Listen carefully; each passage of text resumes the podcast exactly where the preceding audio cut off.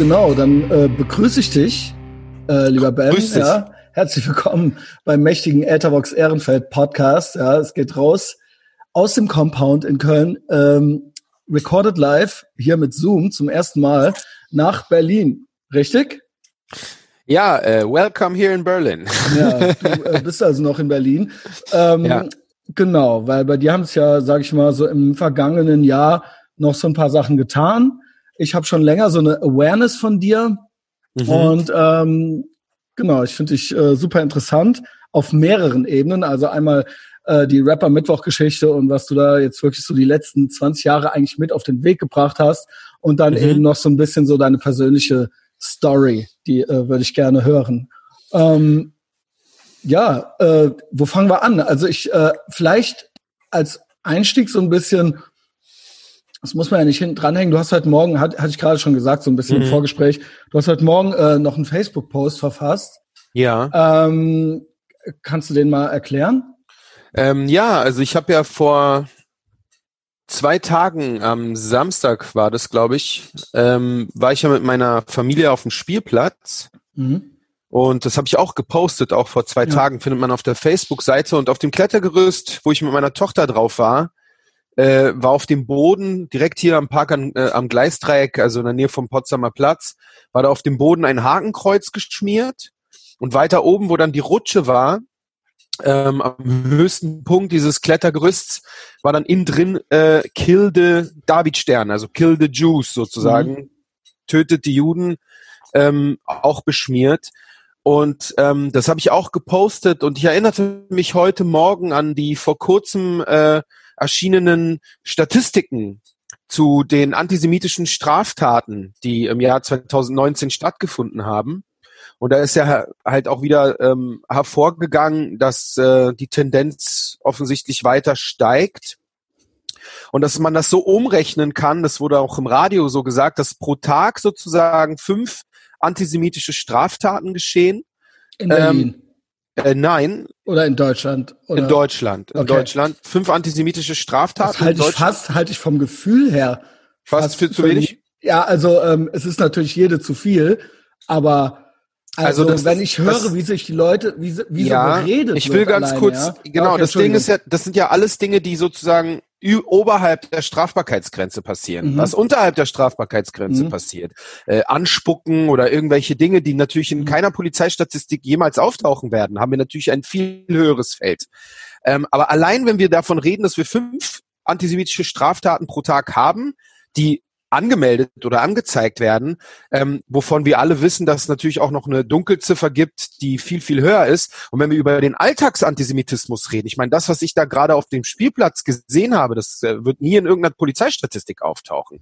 Das ist natürlich viel, viel, viel mehr äh, äh, präsent, ja. Ähm, das äh, sagen halt auch viele jüdische äh, Menschen, die ich so kenne, dass man halt im Prinzip jeden Tag, allein schon im Internet, äh, ist man ja mit Antisemitismus rund um die Uhr leider konfrontiert, hängt ganz davon ab, ähm, unter welchen Posts oder in welchen Foren, aber ähm, ich bin mir nicht ganz sicher, aber ich doch, also ich glaube, das, das ging um die deutschlandweite Statistik und äh, ich finde fünf antisemitische Straftaten jeden Tag bei 365 Tagen im Jahr haben wir dann schon eine ziemlich hohe Zahl.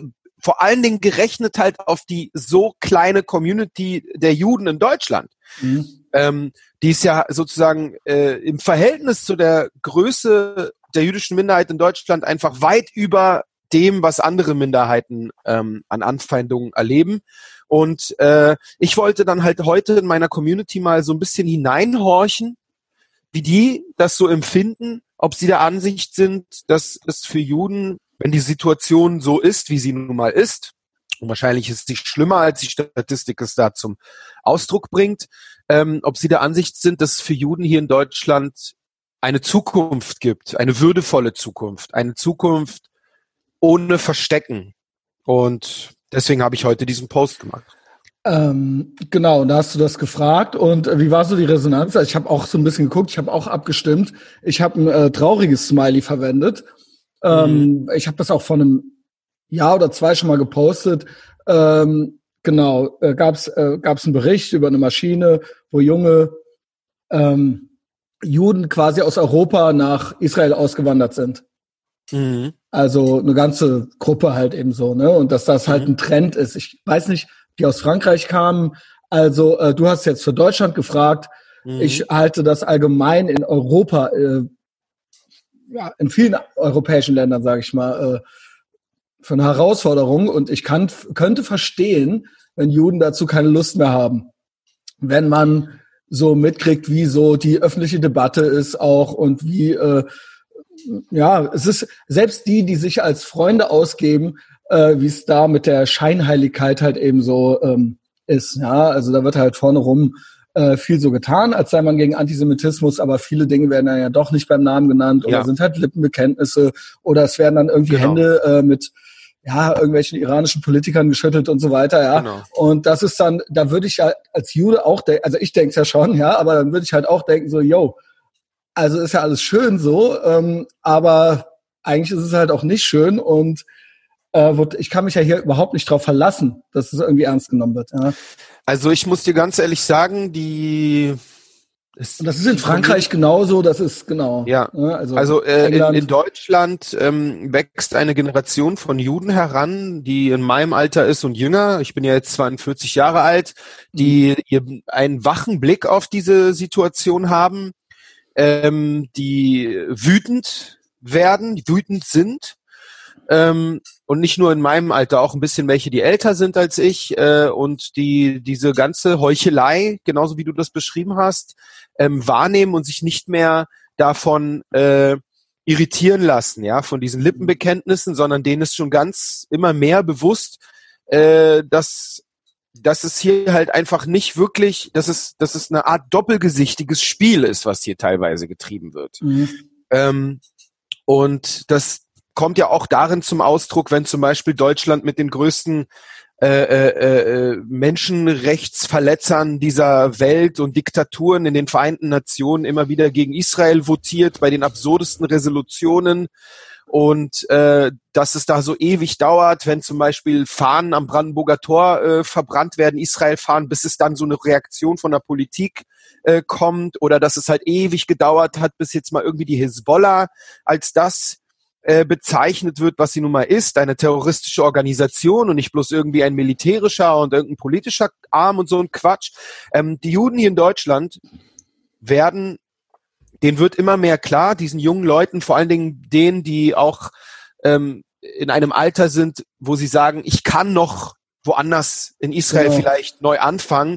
Äh, und deswegen äh, sehe ich schon, dass ich, ich würde sagen, ich weiß nicht, ob es, also ich würde sagen, der Trend dahin, dass junge Leute nach Israel gehen werden, junge, junge, äh, junge deutsche Juden oder jüdische Deutsche oder Juden aus Deutschland, ich denke, das wird in den nächsten Jahren noch äh, weiter anwachsen. Wir sehen halt auch anhand dieser Corona-Krise, was da die Leute sich immer mehr trauen zu artikulieren, sich äh, Judensterne ja. auf die Brust zu heften, sich selbst zu viktimisieren, den Holocaust zu relativieren. Dann haben wir halt auch Künstler wie Xavier Naidoo, der auf seinem Telegram-Kanal die abscheulichsten antisemitischen Thesen vertritt und wir sehen in der Gesellschaft gesamtgesellschaftlich überhaupt nicht irgendeine Art äh, große Solidarität. Nirgends findet mhm. es findet sich nicht mal irgendein Hashtag oder so etwas, ja, der irgendwie sagt Schluss damit. Äh, äh, und und für Juden, wir haben halt das Gefühl oder viele haben das Gefühl, dass die Mehrheitsgesellschaft da eher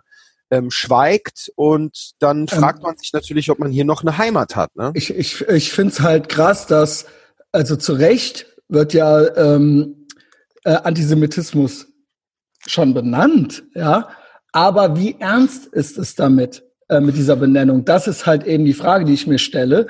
Ja, es wird immer wieder, wir haben jetzt zweimal schon äh, das Wort Heuchler oder Lippenbekenntnis benutzt. Ich sehe es aber auch in anderen Ländern. Ja, ich habe bei dir mal einen Post gesehen, auch über die Black Hebrew Israelites. Ja, es gab ja. in New York City äh, den Anschlag auf die Synagoge und ja. es wurde erst ähm, wurde quasi richtig gut reingestartet in äh, das Anprangern von Antisemitismus. Aber als dann rauskam, dass es äh, eben keine Weißen waren, äh, die diese Synagoge überfallen haben, wurde das eben sehr, naja, ähm, genau, dann hat man es halt eben, äh, hat man diese Sau halt nicht mehr so durchs mediale durch Dorf äh, gescheucht, ja.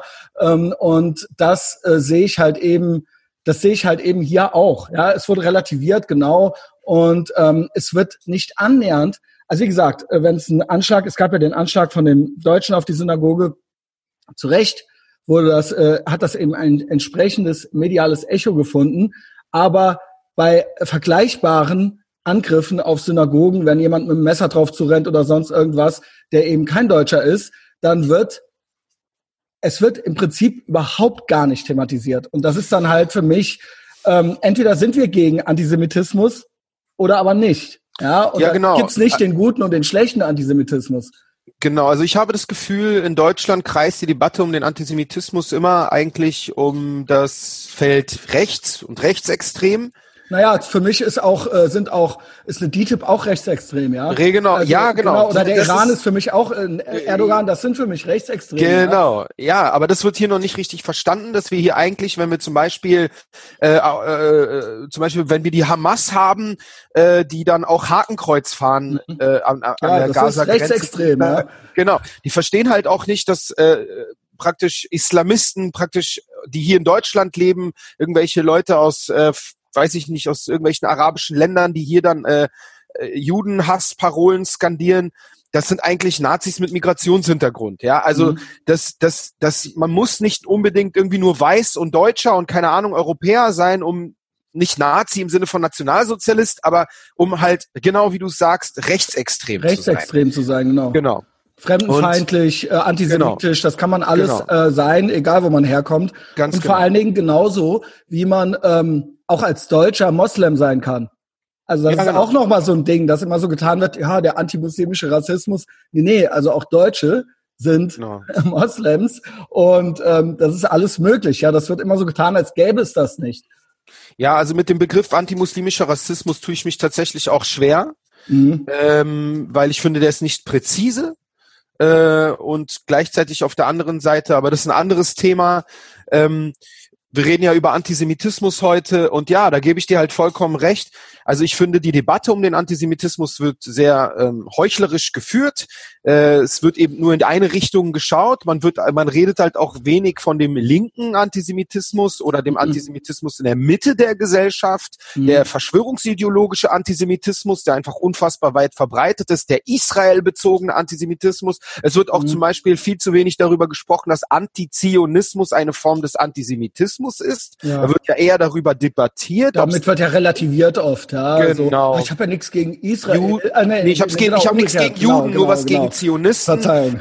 das ist das politisch korrekte Antisemitis, äh, äh, der politisch korrekte Antisemitismus. Und all diese Dinge führen dazu, dass wir halt eine äh, ein, äh, ein Überfokus, also es ist ja trotzdem so, dass äh, die rechts, äh, der rechtsextreme Antisemitismus eine riesengroße Gefahr ist. Aber wenn man eben nur in diese Richtung schaut und die anderen Richtungen einfach ihr machen lässt, ja, dann wird man der, der Sache niemals habhaft werden. Und, ähm, und es kriegen halt auch die Juden in diesem Land mit und, äh, und deswegen, ähm, äh, ja, ist ja, die also Stimmung, sage ich mal, nicht besonders gut. Ich habe nämlich heute auch bei den, äh, bei den, bei dem Ergebnis, ich meine, man kann das ja jetzt nicht wirklich eine hochquantitative Studie nennen. Nö, aber das war so deine Community so ein bisschen. Genau mir ist aufgefallen, ich kenne ja viele dieser Leute, die da kommentieren, dass mehr die jüdischen Leute ähm, oder mehr diejenigen, die sich wirklich mit dem Thema befassen, ähm, ein weinendes äh, Gesicht gemacht haben und sage ich mal Leute, die nur so oberflächlich äh, sich damit auseinandersetzen oder eben nicht jüdisch sind, bis auf wenige Ausnahmen, gab auch paar jüdische Leute, die dann Daumen hoch gesagt haben, die dann vielleicht eher optimistisch optimistischer Natur ja. sind. Ich sehe das auch, ja, ich sehe das auch immer bei einem Arie zum Beispiel, ja, den ich auch schon ja. ein paar Mal hatte. Der ist halt Optimist, ne? Der sagt auch immer so, ich glaube halt einfach dran, dass das, dass wir das zusammen hinkriegen, ja. Und es gibt eben mehr gute Leute als schlechte Leute. Und ähm, ja, ich höre bei dir aber so ein bisschen raus, du bist schon so ein bisschen. Das Ding ist der Unterschied, sag ich mal. Ja? ja, das Ding ist, Arie lebt in Israel. Es mhm. ist was anderes, das Experiment. Aber er kommt ja von dir, er hat ja. Ja, aber er, er hat das ja, ja, alles miterlebt, ja. Ja, aber er ist ja genau deswegen halt, äh, hat er auch ja. Deutschland ja irgendwann den Rücken gekehrt. Ich sag mal so, ähm, ich finde, äh, außerhalb der Antisemitismus, äh, der Antisemitismus-Petrischale Deutschland, ja, also das hier wird da das teilweise habe ich das Gefühl ein Experiment gemacht. Außerhalb dieser Petrischale für Antisemitismus Deutschland kann man, glaube ich, dann für, als Jude optimistischer sein. Und ähm, mhm. dementsprechend ist es dann vielleicht so für Arie, weil wenn ich meine Kinder auf den Spielplatz bringe und ich dann so etwas sehe. Und das so, so solche Dinge äh, erlebe ich leider viel zu oft ja. Also ob das jetzt irgendwie meine Frau die als sie an Yom Ha'atzmaut meine Tochter von der Kita abholt da bekam sie halt so ein Israel Fähnchen in die Hand und sie wollte das mit nach Hause nehmen. Und als sie die, sie dann ins Auto brachte ich meine da war sie gerade mal noch nicht mal drei Jahre alt, ja. Äh, da waren also Jugendliche, die gerade Schulschluss hatten an der Schule gegenüber. Und als sie dann an meiner Frau vorbeigelaufen sind mit meiner Tochter und diesem Israel-Fähnchen, waren da einige in der Reihe, die dann sagten, i, guck mal diese Juden oder i, guck mal diese Israeler und eine Person aus dieser Gruppe spuckte meine Frau noch vor die, äh, mhm. nicht spuckte, sondern machte so Brechreizgeräusche, sorry, nicht spuckte, machte Brechreizgeräusche im Vorbeigehen. Also das sind so Dinge, die äh, leider viel zu oft äh, uns widerfahren und wenn man meine Biografie kennt, also mein Buch gelesen hat, was ich äh, vor zwei Jahren veröffentlicht habe. Das ist ja praktisch so ein dickes Buch mit Erfahrungen über Antisemitismus, ja. Ähm, da sieht man halt, das ist halt auch schon mehr, also ich bin eine Generation mit 42 Jahren, äh, seit ich dreieinhalb Jahre alt bin, bin ich in Deutschland. Also ich habe das schon alles vor 30 Jahren erlebt und heute reden wir aber laut Statistik von, von einem Hoch. Das heißt, es wird ja immer schlimmer. Und äh, ja, ja, und deswegen bin ich nicht wirklich optimistisch. Hätte man mich gefragt, wäre ich jetzt nicht äh, selber derjenige, der die Frage gestellt hätte. Ich muss ehrlich sagen, ich hätte auch einen Wein. Also ich höre auch so ein bisschen, du bist schon ja, sauer kann man sagen eigentlich. Ne? Bin Und auch so ein bisschen. Ähm, ich bin wütend, ganz auch klar. So ein bisschen, ich, ich hoffe, hoffe nicht zu resignierend. Also ich hätte gern, dass du hier bleibst, aber ich könnte es niemandem vorwerfen, so, ja. Also anscheinend hast du dich ja im Kopf, ich weiß nicht, ob du schon eine Entscheidung getroffen hast, aber auf jeden Fall du hättest die Frage ja nicht gestellt, wenn du nicht gesagt hast, das ist ja zumindest mal was, was man irgendwie im Kopf durchgehen kann, ja. Und ja, die Option, die Option hast du ja. Also die Sache ist die, ähm, diese Frage, wie lange noch, wir wollen nicht den letzten Zug verpassen, ja, ehe wir dieses genau. Land verlassen. Ja, das ist ja eine, die stellen viele Juden sich seit vielen Jahren. Ich stelle mir diese Frage seit vielen Jahren. Ich habe mir diese Frage auch schon. Äh, seit, seit wann ungefähr? Also hast du als Kind schon so drüber nachgedacht? Ja, Ach, krass. Ja, habe ich oft. Ich meine, klar, durch, durch meine Erfahrungen in der Schule, durch meine Erfahrungen ähm, ja, ich weiß, bei Gegend. Arie war das so, der hatte das als Kind gar nicht so geschnallt irgendwie. Der, ne? Also der, ähm, sorry, das stehen jetzt immer, ich weiß, ihr kennt euch und äh, ich weiß, dass der eben auch aus Berlin und dass der auch ein paar, es gibt ein paar Überlappungen, was diese Erfahrung angeht und der hat das gar nicht verstanden. Also dass ja, der, der Unterschied genau. ist, Ariel hat fand relativ spät zu seiner eigenen jüdischen Identität. Ne, die Eltern also, hatten ihm das gar nicht so genau, gesagt, genau. Genau. Ich spreche Hebräisch. Ich bin ja aus Israel mhm. hier eingewandert mit dreieinhalb Jahren. Ich bin ja Israeli. Ich habe ja nie einen anderen Pass in meinem Leben gehabt. Das bedeutet für mich war das ja viel also schon okay. sehr früh präsent. Meine erste antisemitische Erfahrung hatte ich auch mit meinem besten Freund, da war ich elf Jahre alt. Und das heißt, ähm, diese Sachen geschahen schon sehr früh in meinem Leben und immer wieder, wenn ich in Israel zu Besuch war bei meinen Großeltern, dann wurde man gefragt, wo ist es besser, hier oder dort? Meine Antwort war immer, immer dort. Och.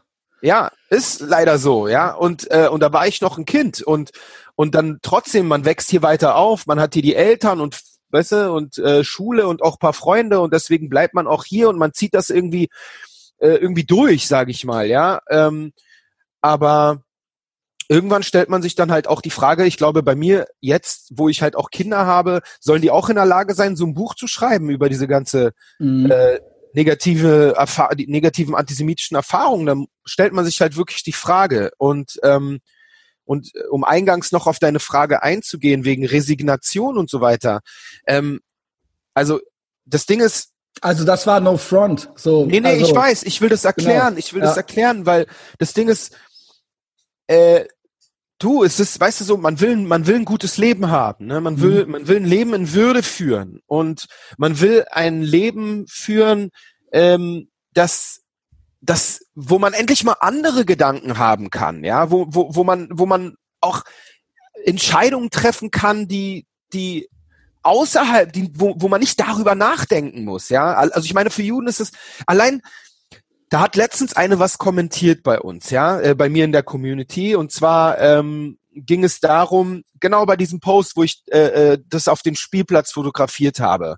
Und dann meinte dann irgendeiner in der Community, ja, das ist inzwischen so schlimm, man kann äh, seine Schulen, äh, seine Kinder, seine jüdischen Kinder ja eigentlich gar nicht mehr auf staatliche Schulen schicken. Da mhm. hat dann eine geschrieben, ja, wofür gibt's denn jüdische Schulen? Äh, dafür sind Au. die doch da. Ja, dafür sind die doch da, dass ihr dann eure Kinder dahin schickt. Also ja, Segregation, genau. Ja, genau. Also sozusagen, hey, geht doch in euer Ghetto, ja, äh, mhm. und, und, und, und zieht euch zurück. Äh, aber die Leute, ja, sie, aber sie merkte es gar nicht. Nee. Oder war das, ja. Nee, sie merkt es natürlich nicht. Ja. Und dann habe ich ihr erklärt, was das alles bedeutet. Mal ganz davon abgesehen, dass man sich sozusagen dadurch, das, das ist schon der erste Schritt in die Resignation, in die Ghettoisierung. Ähm, dann kommt noch hinzu, es gibt ja, dass man halt, dass die Juden halt sagen so, ja, mein Gott, dann machen wir es halt, dann lassen die uns in Ruhe und so weiter, ne? Also ja. dass man das halt so also der Punkt ist der, es kommt noch, da hängt ja noch viel mehr dran. Also da hängt ja auch dran, es, solche jüdischen Schulen, die gibt's ja nur in den großen deutschen Städten. Ja, also das bedeutet, Juden haben dadurch halt auch eine Einschränkung, wo sie sich ansiedeln können. Ja, so und wenn sie dann zum Beispiel sagen, okay, ich ziehe schon in eine größere Stadt, diese Schulen oder Kitas, die befinden sich meistens in der Innenstadt. Das bedeutet ja halt auch, dass wenn man irgendwie arbeitstätig ist äh, äh, als Elternteil, dass man die Kinder hin und zurück und wie auch immer. Das heißt, man muss in der Nähe von der Schule oder in der Nähe von der Kita sein, was für andere Menschen gar kein Problem ist. Ja, welcher, welcher, welcher, welche Eltern schicken ihre Kinder in, auf eine Schule, die keine Ahnung äh, 45 Minuten äh, mit der Bahn entfernt ist oder so etwas, ja, mhm. sondern man fährt da in der Regel in der Nähe hin. Das bedeutet gleichzeitig, man ist halt auch eingeschränkt, wo man lebt und meistens, wenn es in der Innenstadt ist, dann ist es halt auch noch teurer. Man hat halt, das, da kommen halt Klar. so viele Sachen, äh, die einem im Alltag einschränken. Ich kann, weil ich meine Tochter auf eine jüdische Kita schicken will und auch muss im Endeffekt, ähm, äh, äh, und weil es so wenige gibt, kann ich nur in bestimmten Bezirken wohnen und so weiter und ich kann nicht zum mhm. Beispiel sagen, ja, ich äh, hole mir eine Wohnung in Pankow oder so. Also natürlich ist immer eine Prioritätenfrage, aber so einfach zu sagen, hey, wofür gibt's denn jüdische Schulen? Geht doch dahin. Daran sieht man halt einfach mal, wie groß die Ignoranz halt auch bei manchen Menschen ist, was das so für Juden bedeutet. Ähm, dass sie sich verstecken müssen, dass sie besser keine jüdischen oder so hebräisch anmutende Namen tragen oder irgendein David-Sternkettchen draußen tragen können. Das ist eine enorme Einschränkung und ganz schlecht für, für das Selbstwertgefühl. Und man fühlt sich, und das hier in Deutschland, das muss man sich ja auch mal noch mal vorstellen. Das ist ja hier nicht, das ist hier Deutschland, wo das passiert. Ja. Und das, das ist, finde ich, ja. bringt der Sache noch mal, setzt der Sache noch mal wirklich so eine, so eine Komponente obendrauf, äh, die wirklich, wo ich mir denke, der als als jemand, der hier aufgewachsen ist, ja, wo ich mir denke, ähm, das Land hat doch schon, also hier wurden doch schon sechs Millionen umgebracht, mhm. ja. Wie kann das denn sein, dass dass es heute wieder so ist, dass wir uns verstecken müssen, ja? Wie kann das sein? Und da finde ich, sehe ich ein Totalversagen in unserer Politik, sehe ich ein Totalversagen in unserer Regierungen, in unserem äh, Bildungssystem. Ich sehe eine, äh, eine, eine große ähm, äh, Komplizenschaft mit Teilen unserer Medien, äh, die ins, insbesondere mit der schiefen Berichterstattung über Israel äh, und dieser Einseitigkeit in der Berichterstattung über Israel dazu beigetragen haben, dass hier der Judenhass im Deckmantel des Israel-Hasses so groß geworden ist, dass meiner Frau eben so etwas passiert, wenn sie mit einem Israel-Fähnchen da einfach nur kurz meine Tochter von der Kita abholt. Also ähm, ich sehe es auch auf allen Kanälen. Also ähm, es ist egal, ob es um Corona geht oder ob es äh, jetzt um die Unruhen in den USA geht. Ähm, nicht nur melden sich hier World Leader äh, zu Wort und es klingt immer eine latente, also ein latenter Angriff auf Israel mit. Äh, ne? Also es immer stecken eigentlich irgendwie auch die Juden dahinter, beziehungsweise Israel. Ja, es ist ja dann irgendwie so äh, der Vorwand so.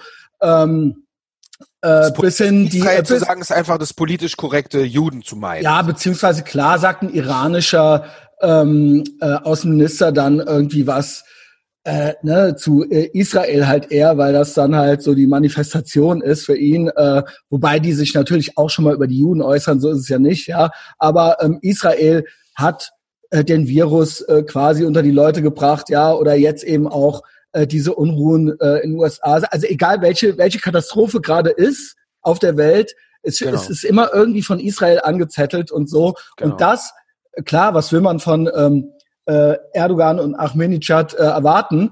aber äh, man kennt's, aber das verteilt sich, also das, das hört man dann auch hier in der Bevölkerung. Also das, das sind, dann, das sind im Prinzip dieselben Sachen, die halt auch von äh, den guten Deutschen und den linken Deutschen und so weiter halt auch, wie gesagt, es gibt, äh, gibt genau. auch linken Antisemitismus, äh, äh, immer auch an, getarnt als Anti-Imperialismus gerne, genau. ja. Also genau. im, im, äh, im Doppelpack, im Set mit Amerika-Hass.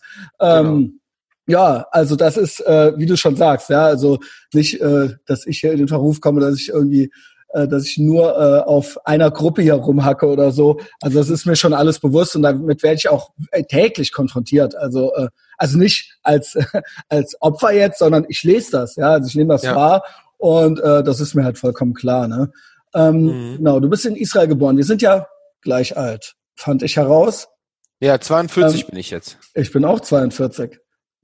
Jahrgang super. 77, ne? Ja, super Jahrgang. Jahrgang. genau. Genau. Ähm, genau, du bist in Israel geboren, ähm, las ich nördlich von Tel Aviv, ja? Südlich. Südlich, okay, ist schon falsch.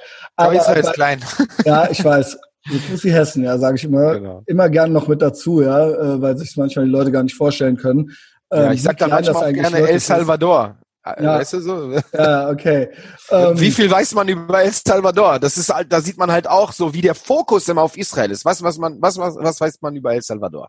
Ja, genau. Also ich sehe es halt eben, weil jetzt, ich, ich sage es ganz konkret, ja, und das äh, hatte ich auch schon mit Arje, ähm, eben dieses, äh, natürlich, er, er sagt zum Beispiel, natürlich darf man jedes Land kritisieren, aber wenn Leute immer nur ein Land kritisieren, obwohl es viel, viel Unrecht auf der Welt gibt, und viel, viel, äh, äh, ähm, ne, viele, viele Baustellen, äh, die man äh, anpacken kann. Und Israel ist ja wirklich ein fortschrittliches, westliches, offenes Land. Ja, warum diese Fixierung, dieser Fetisch?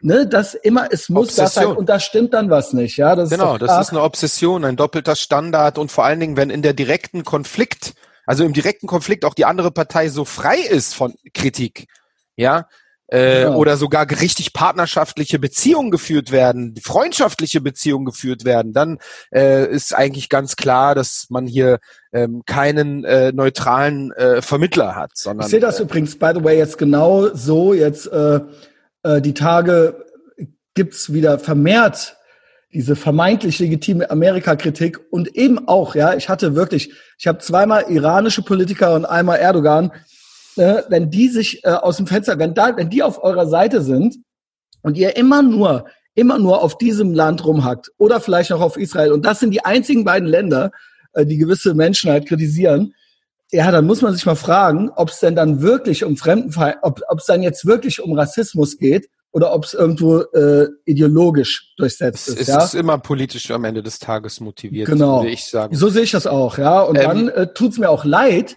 wegen, wenn ernste Sachen dazu instrumentalisiert werden, ja. Hm, und ja. Ähm, dann bin ich eigentlich immer schon raus, ja. Also äh, genau, dann ist es ich, für mich erledigt eigentlich fast schon, ja. Ich bin mir nicht ganz sicher, ob ich dich gerade eben rausgebracht habe aus dem, was du eigentlich so, fragen ja, wolltest, wir wollten, weil wir waren bei südlich genau, von genau, genau, da habe genau, ich dich. Ich hatte eigentlich, ja, das macht ja nichts, wir reden ja nur, äh, beziehungsweise äh, wo es uns hinführt. Ja. Du bist äh, geboren in Israel, ne? Genau, das hast du ja. ja eben erklärt und das kann man ja auch ähm, ähm, ganz leicht rausfinden. Ähm, du sagtest mit dreieinhalb weg, ich las mit vier bist du weg.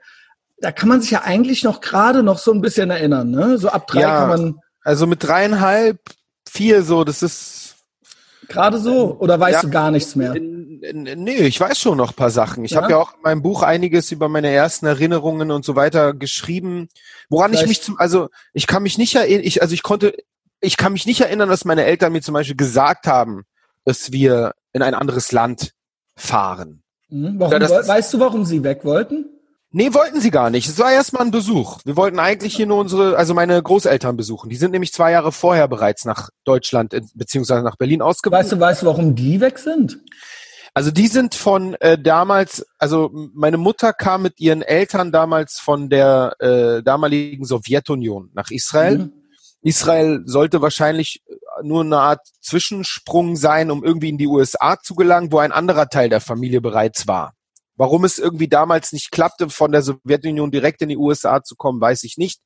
Wie konnte ähm, man denn aus der Sowjetunion einfach so raus? Nee, für Juden äh, gab es dann irgendwann ähm, irgendwelche, also die Möglichkeit, ähm, die Sowjetunion zu verlassen. Okay. Ich, ich kann nicht genau sagen. Und dann, warum. Äh, ja gut, also ähm, ja, also mal die Wahl, da hätte ich auch Israel genommen, ja.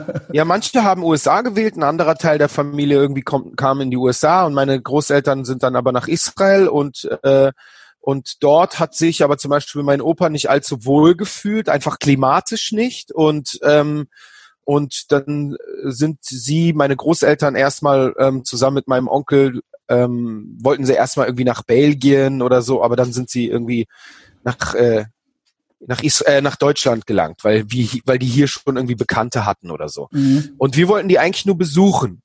Und ähm, irgendwie, weiß ich nicht, haben meine, meine Eltern vielleicht das Gefühl gehabt, dass sie halt in der, in der Kinderbetreuung ein bisschen mehr Hilfe hier haben als in Israel äh, und das vielleicht leichter wäre. In Israel war es ja auch schon damals ähm, nicht so leicht. Und dann dachten sie, vielleicht bleiben sie für ein paar Jährchen hier und dann aus den paar Jährchen wurde im Prinzip ein ganzes Leben. Mhm. Ähm, wart ihr zu dritt zu diesem Zeitpunkt? Oder hattest ja. du noch Okay. Meine, meine Schwester kam dann ähm, zwei Jahre später, nachdem wir eingereist sind, also eingewandert sind, äh, auf die Welt. Also du sagst, die haben mir auch gar nicht gesagt, dass wir jetzt hier weg sind oder äh, aus Israel äh, wegziehen und so weiter. Aber hat dich das groß gejuckt in dem Moment schon oder war das, das für dich einfach aufregend in dem Moment das, jetzt? Ich finde das seltsam, weil ich habe eine Tochter, die ist dreieinhalb Jahre alt und die ist schon so, äh, die hat schon so eine unfassbare Auffassungsgabe und ähm, die äh, weiß ganz genau, wenn wir sagen, hey, wir fahren, wir, wir fahren bald in Urlaub und so, dann, dann weiß sie, was auf sie zukommt und dann weiß sie, es, es wird Strand und Meer geben und mhm. dann waren wir im Urlaub, dann kommen wir zurück, dann erinnert sie sich noch daran. Also, äh, weil ich so wenig Erinnerung daran heute habe, glaube ich, dass dass es halt einfach nicht so wirklich äh, lange als Plan existiert. Oder vielleicht war es dann doch auch so ein bisschen traumatisch, weil du hast es dann so ein bisschen verdrängt vielleicht. Das ist ja? möglich, das wäre auch möglich. Da, ich kann mich schon an mal, drei Jahre kommen also in den Kindergarten, ich kann mich an die erste Zeit schon noch erinnern, so, ja. Ja, ich kann mich auch an einen Freund, den ich im Kindergarten hatte, in Israel erinnern und ich kann mich auch erinnern, wie es war, dann hier in Deutschland das erste Mal in den Kindergarten zu kommen. Also es sind schon Erinnerungen, die ich habe. Ich kann nur nicht genau sagen, also ich weiß noch, das ist wirklich etwas, was, was, wie sich, wie, was, was sich so eingebrannt hat in meinen Kopf, dass ich ähm, nach meinem ersten Kindergartentag ähm, nach Hause kam und zu meiner Mutter sagte, äh, oder sie fragte, ob die Kinder denn hier alle doof sind, weil sie meine Sprache nicht sprechen. Also das sagt ja schon, dass mir mal, dass mir dann wohl nicht gesagt wurde, dass ich hier in einen anderen, also in einem anderen Land bin, wo die Leute, wo die Kinder eine andere Sprache sprechen. Erst dann hat meine Mutter dann geschnallt, okay, der rafft es jetzt hier schon irgendwie mhm. und meinte, hey, ja, äh, hier die, Leute, die Kinder reden hier eine andere Sprache. Also meine ja, Eltern sorry, waren dass ich gerade so ein bisschen gelacht habe, aber man, ne, als Kind ist man da ja so ganz, man sagt dann halt einfach so, ja, sind die alle doof hier, äh, ja, genau. Was, was also, geht, das ja, war genau. mir ja neu. Hätte man ja, mich vorbereitet, ja. hätte man gesagt, du, wir sind hier in einem auf, anderen Land mhm. und hier reden sie eine andere Sprache und so weiter und so weiter. Du merkst ja auch, das Wetter hier ist ein bisschen anders als in Israel. Bereite dich darauf vor. Ne? Irgendwie so. Ähm, hat, haben sie aber nicht gemacht. Es gab, ich kann mich auch nicht daran erinnern, dass es sowas wie eine Vorbereitung gab. Weißt du, heute, wenn du die Kinder in die Kita steckst, dann ist man noch als Elternteil irgendwie ein bisschen mit dabei. Ja gut, das war das vielleicht war, vor 30, 40 Jahren noch. Ja, einfach, das, das, ja. Das, das, war halt nicht der Fall. Ne? da bist du halt, so, ja, genau. du, du wirst da hingebracht, bumm, mhm. weißt du, keine Eingewöhnung, nichts. Also, Und äh, deswegen war das schon radikal irgendwie. Also glaubst du, also bist du auf deine Eltern so ein bisschen böse dann heute noch oder äh, seid ihr cool miteinander? Äh, es gibt einen Teil, es gibt einen Teil in mir, der, der wurde so ein bisschen der sich entwurzelt fühlt, klar. Okay. So, und wenn wir dann halt auch noch, das, das Problem ist halt einfach aber eher, dass es Deutschland nicht geschafft hat, mich mit dreieinhalb Jahren, der hierher kommt, der so Deutsch spricht wie ich, mhm. hier das Gefühl zu geben, Wurzeln schlagen zu können. Wie lange hast du gebraucht, um so Deutsch zu können? Halbes Jahr. Okay. Maximal. Das ging ruckzuck. Na krass. Ruckzuck. Ähm, und du hattest aber quasi dann von Anfang an diese Awareness, also ich bin Jude, aber du hast ja, glaube ich, jetzt wahrscheinlich in der ersten Woche hast du dir noch nichts dabei gedacht. Wie früh kam das da, oder wie war das im Kindergarten? Nee, also das oder erste Mal... Kamst du hier dann auch in Kinder? Ja, erstmal doch auch noch in Kindergarten, ne? Ja, ja, ich Genau, war, ich war genau. mit vier dann hier im, im, im, im Kindergarten in Berlin-Langwitz im, im Oder Süden- Kita, wie auch immer das bei euch heißt. Kita, ja, genau. Ja, genau. Und ähm, und ich weiß noch, äh, der erste, also die erste kleine Irritation, die ich erlebte, ähm, war zum Beispiel, als wir im Winter dann, als der Schnee das erste Mal fiel, war ja ganz neu für mich, Schnee. Mhm. Ähm, und dann plötzlich hatten wir auch einen Weihnachtsbaum. Sowas kannte ich ja vorher nicht. Meine Mhm. Großeltern haben halt einen Weihnachtsbaum hingestellt. Wahrscheinlich irgendwie, um mir das mal zu zeigen oder so, ja, weil das Ah. ist halt Teil der Bräuche hier. Und ich weiß noch, dass mich das irritiert hat, weil ich nicht verstanden habe, wieso man sich einen Baum ins Haus stellt. Ja, ich habe mich aber über die Geschenke unterm Baum natürlich sehr ist, die waren gut, ne? Genau, aber ich habe jetzt nicht irgendwie danach irgendwie danach gefragt oder so, dass ich gesagt habe, ich will wieder einen Weihnachtsbaum haben. Also Also das hast du denn, also das war im, kind, im Kindergarten noch. nee, genau. genau. nee, also im Kindergarten war mir das ja dann schon, äh, da habe ich das ähm, dann wiedererkannt und verstanden. Also das ist halt hier zu den Ja. Bräuchen gehört. Aber ich will damit sagen, äh, dass dass sozusagen die christlichen Bräuche andere sind als die, die ich von Israel her kannte. Ja, Ja, klar. Das ist halt etwas, was mir dann schon bewusst geworden ist. Aber dass ich jetzt Jude bin oder so, das war mir erstmal noch gar nicht zu dem Zeitpunkt be be bewusst. Der, Mhm. der erste, ähm, das erste genau. Bewusstseinserlebnis war, als meine Eltern mich dann nach einem Jahr Kita, äh, Deu also deutscher, normaler Kita, ähm, nach einem Jahr in eine jüdische Kita gesteckt haben. Warum? Ähm, also also erst- einfach erst- so, weil sie das cooler fanden oder gab es einen Grund, einen, einen Also- Auslöser? Also erstmal sind wir umgezogen. Mhm. Ja, wir sind erstmal umgezogen, ähm, weil meine Eltern haben eine größere Wohnung gefunden und so und äh, und Alles innerhalb von Berlin, ja? Ja alles Okay. innerhalb von Berlin. Mhm. Und die äh, und dann ist dann die Überlegung gewesen, okay, die Kita dort ist jetzt zu weit, äh, wir müssen ihn eigentlich in eine andere Kita stecken. Mhm. So. Und dann war halt schon ein bisschen der Bekanntenkreis hier größer jüdischer Community und so weiter. Und dann äh, war die Option da jüdische, ähm, jü- jüdische Kindergarten. Mhm. Und ich glaube, das war halt auch eine bewusste Entscheidung, nicht nur weil sie näher war, sondern weil sie halt auch wollten, dass, ähm, dass ich eben jüdische Bräuche und so all das halt lerne. Ne? Ich meine, weil Mhm. wir sind zu Hause nicht besonders religiös gewesen. Religiös nicht, aber äh, allgemein jetzt jüdische Bräuche dann aber schon. Also, Ja, aber weißt du so, es ist so ein bisschen, äh, Ja. also ich verstehe das irgendwo. Die drei, Also- vier größten Feiertage im Jahr, die haben wir vielleicht noch gemacht, ja, aber kein Schabbat, obwohl Schabbat eigentlich das, der höchste jüdische Feiertag ist, ja, aber Mhm. den haben wir nicht gemacht. Ähm, kein Schabbat und viele andere Feiertage, die es dann halt so gibt, haben wir nicht gemacht. Und äh, sie wollten halt, dass ich da ähm, einiges aus, äh, aus unserer Kultur und so nicht vergesse, sondern dass ich das halt erlebe und lebe. Und da haben sie mich halt an eine jüdische Kita gesteckt. Und ähm, für mich, als ich dort war, äh, habe ich eigentlich keinen großen Unterschied gespürt zur, äh, zur anderen Kita. Bis auf, dass es da halt ähm, irgendwie, da gab's halt mal eine Kindergärtnerin oder zwei, die Hebräisch konnten. Das fand ich dann natürlich ganz toll, weil ich konnte mit denen halt auch noch Hebräisch Aha. reden. Mhm. Ähm, und äh, das fand ich auch wirklich. Habt ihr aber zu Hause auch äh, weiter Hebräisch geredet? Ja, wir genau, wir haben zu Hause eigentlich Okay. ausschließlich Hebräisch gesprochen Mhm. und ähm, und äh, ein ein Unterschied ist mir aber doch aufgefallen, der sich sehr unterschieden hat von der anderen Kita und zwar das waren die Polizisten, die diesen Kindergarten bewachten. Und da war das erste Mal, dass ich irgendwie einen Unterschied checkte und meine Mutter fragte, warum stehen hier Polizisten und ihre Antwort war, na ja, leider gibt es Menschen, die Juden nicht mögen und wir sind Juden. Und die wollen Juden angreifen, sogar Kinder, sogar Kindergärten. Deswegen müssen jüdische Einrichtungen beschützt werden. Mhm. Und daran gewöhnt man sich dann halt. Dann lernst du halt diesen Polizisten kennen, der hieß Horst, der war ganz nett. Hallo Horst, guten Morgen, auf Wiedersehen Horst. Ja, und in der Kita drin selbst hat man nicht mehr so einen großen Unterschied gehabt, weil da gab's halt, da wurde Deutsch geredet Mhm. und ähm, ein paar konnten halt, wie gesagt, Hebräisch von den äh, Erziehern, dann hat man auch ein bisschen mal Hebräisch gesprochen, aber man hat deutsche Kinderlieder gesungen, alle Vöglein sind schon da und e- Mhm. eigentlich wie eine ganz normale Kita, bis auf das halt der Schabbat gemacht wurde ähm, oder dass es halt die jüdischen Feiertage zelebriert wurden, Chanukka, Pesach und solche Dinge, wo Mhm. es dann halt Aufführungen gab, man sich dann verkleidet. Also dass da so diese Traditionen und diese Bräuche ein bisschen mehr gefeatured wurden. Aber sonst war da eigentlich kein besonders großer Unterschied. Aber du wusstest, es gibt diese Polizisten Ja. und ähm, du hattest so irgendwo hinten im Ja. Hinterkopf schon so eine Awareness, so, okay, ähm, es, es ist irgendwas ist anders, so, ja. Ja, aber es ist super abstrakt, weißt aber du? man weil ist auch nicht jetzt die ganze Zeit dann wahrscheinlich mit dem Kopf so dran, aber es Nee, ist das, schon, erf es ist das da erfährst du dann ja. mit, deiner, mit deinen fünf Jahren, ja? Hörst du das Ja. oder viereinhalb Jahren, hörst du das dann von deiner Mutter?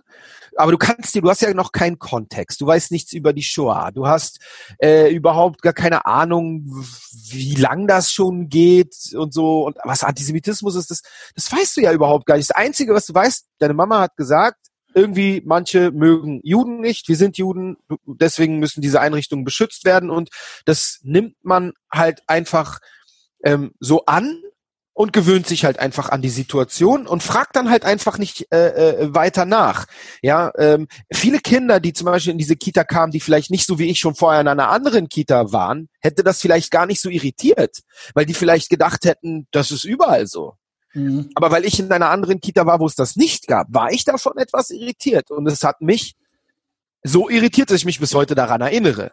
Und da war ich gerade mal viereinhalb oder fünf Jahre alt oder so. Ja. Ne?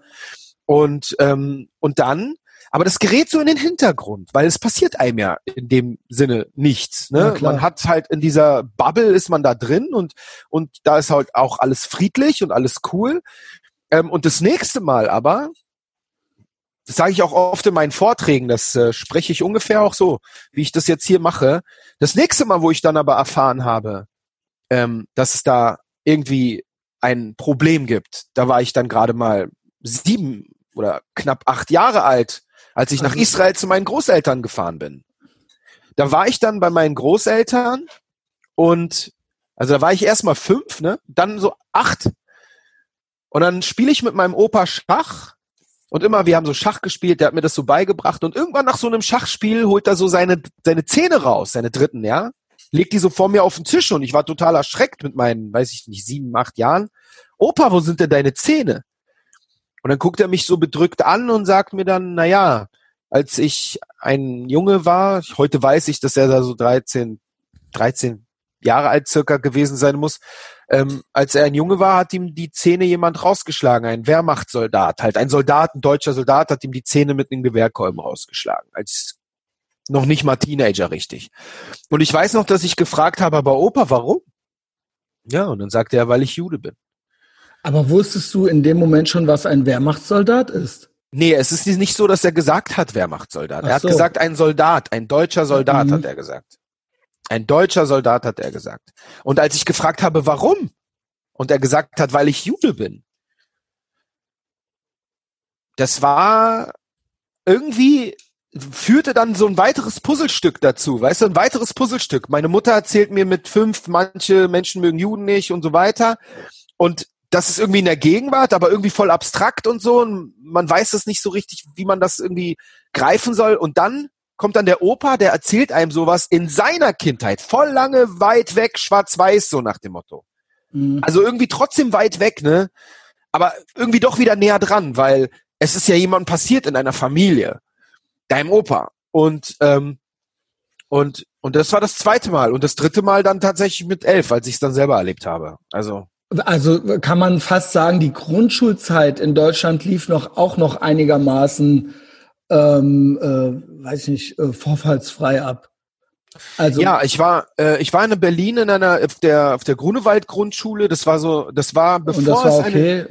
Ja, also es war, bevor es eine jüdische Schule in, in äh, Deutsch, in Berlin gab oder äh, ja in Berlin gab, ähm, gab es das Konzept in der Nähe von der Kita, wo es dann halt auch den jüdischen Hort gab, gab es halt eine Schule. Und diese Schule hatte ein Konzept, so eine Art, ja, ähm, ich weiß nicht, duales System. Also viele jüdische Kids waren dann dort gemeinsam in einer Klasse mit vielen nicht-jüdischen Kids.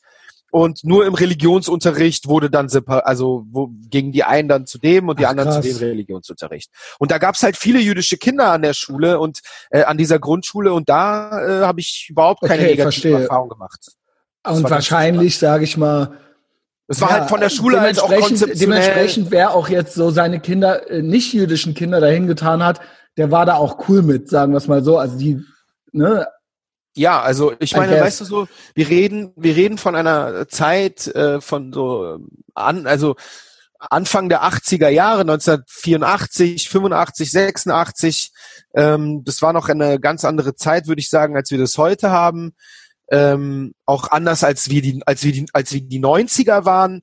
Mhm. Aber ich weiß inzwischen halt auch von äh, jüdischen ähm, Freunden und Bekannten von mir, die ein bisschen älter sind als ich, dass die das dann halt auch ab der Oberschule schon erlebt haben, gewisse Anfeindungen. Ja, mhm. ähm, irgendwelche Sprüche, wenn man dann irgendwie Jude war, dann musste man sich so Dinge anhören wie, soll ich mal richtig Gas geben bei dir und ja, so. Ja, also ähm, das muss ich sagen, das kenne ich aus der Kindheit auch.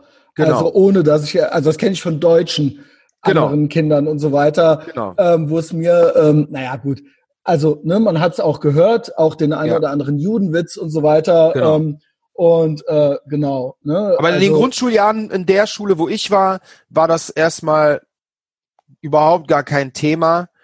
Ähm, in, in, der, in dem Alter von der Grundschulzeit wurde das eher zum Thema bei mir in der Gegend, wo ich aufgewachsen bin. In Berlin-Schöneberg. Also, ach so, da hast du es schon mitgekriegt? Da schon, ja. Okay. Nicht in der Schule damals. Also, Schule war damals. Ja, naja, ich hatte. Genau, Entschuldigung. Also ich hatte einen besten Freund damals, mit dem ah, ich auch. Das war jetzt mit elf das schon, ne? Ja, genau. Genau, also da sind wir ja eigentlich dann schon, jetzt, jetzt geht's eigentlich richtig los, ne? Ja. Hattest du denn überhaupt schon eine Awareness, sage ich mal, vom Dritten Reich irgendwie? Oder war das immer so abstrakt, so von wegen ein deutscher Soldat? Oder ich weiß gar nicht, weil ich, wenn ich an mich denke, ich, ich kann, da kann ich mich nicht mehr genau dran erinnern. Ich hatte eine Hörspielkassette vom Tagebuch der Anne Frank. Und da das eine Kassette war, ähm, ne, die man, halt Hörspielkassette, also so quasi vorgelesen von einem, von einem Mädchen halt, ähm, bilde ich mir ein, dass das relativ früh schon war. Also, also dass das jetzt nicht so als Jugendlicher erst war. Ich bild mir, ich hätte jetzt fast gesagt, das war auch so im Grundschulalter, aber das ist wahnsinnig schwer zu sagen. Vielleicht war ich ja auch doch schon elf oder so. Also ich, ähm, also ich kann das wirklich nicht mehr genau sagen. Ich, bin, ich habe mir bis jetzt eingebildet, ich hätte das in der Grundschulzeit nicht viel, aber ich hätte eine gewisse Awareness davon gehabt. Und wenn du das aber jetzt schon so sagst, dann bin ich fast bereit, das zu überdenken. Vielleicht war das dann doch zwei, drei Jahre später, ja. Weil, also, genau.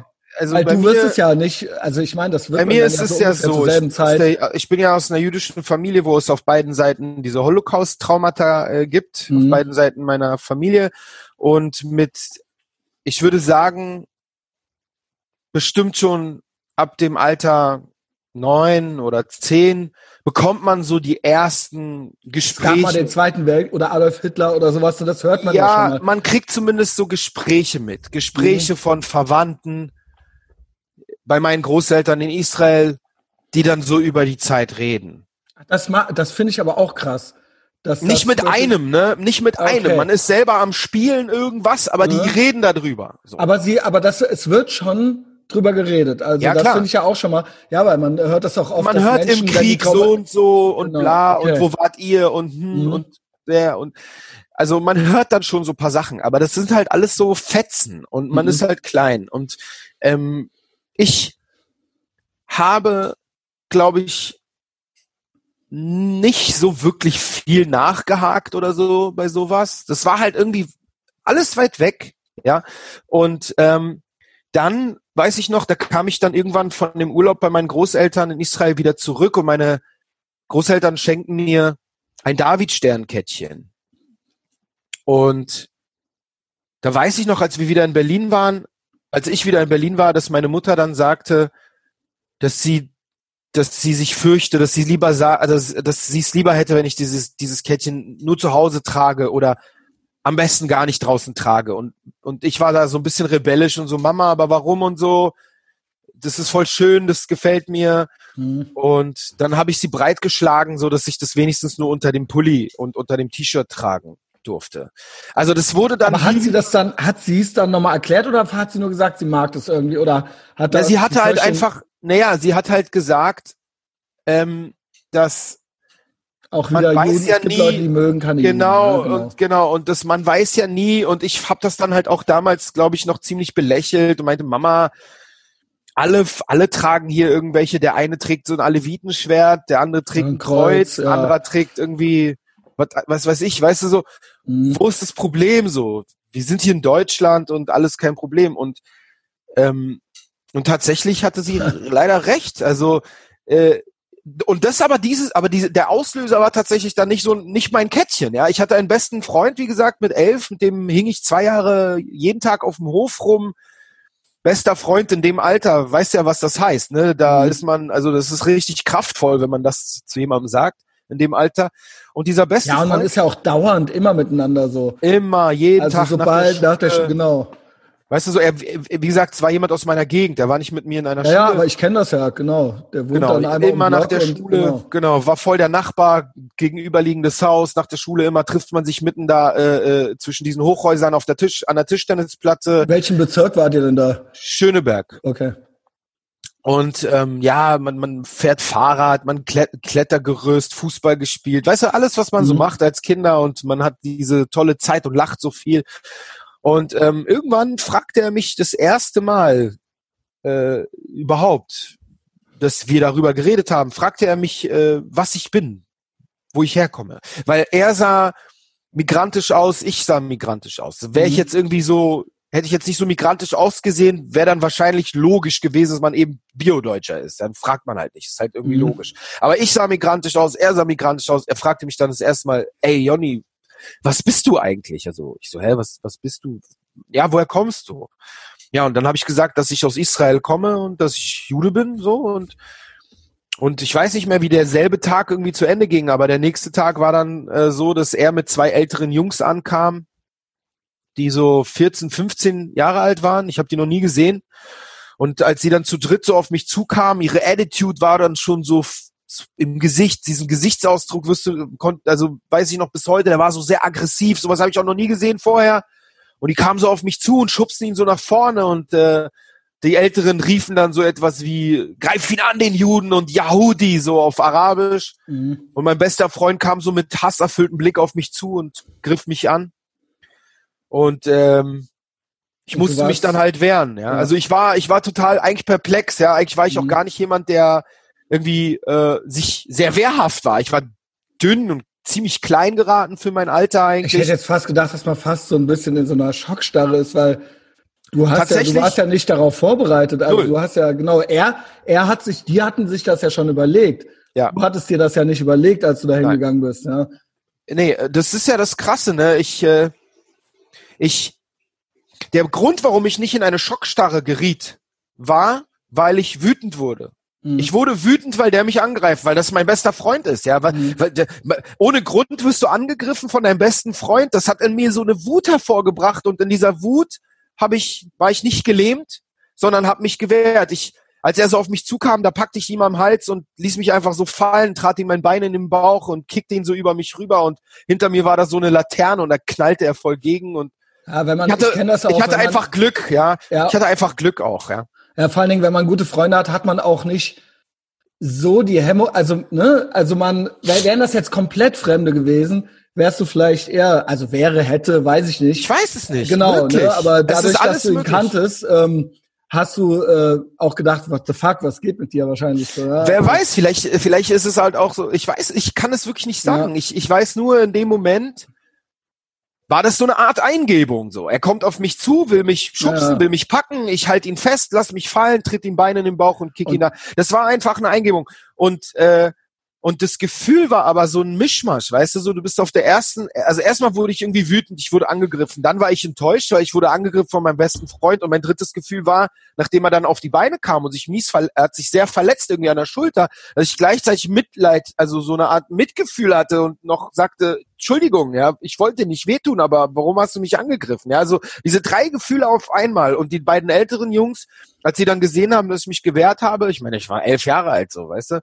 da dachten die wahrscheinlich, ich kann Kung Fu oder sowas, ja. Und dann sind die erstmal äh, zurückgegangen und äh, sind nicht zu dritt auf mich los danach. Mhm. Weißt du, da wurde irgendwie geredet und ich fragte noch so, warum hast du mich angegriffen? Ja, du bist Jude und irgendwie, weiß ich nicht, so, haben sich so rausgeredet. Ich meinte, ja, aber was, was spielt denn das für eine Rolle? Wir sind zwei Jahre die besten Freunde, so. Ja.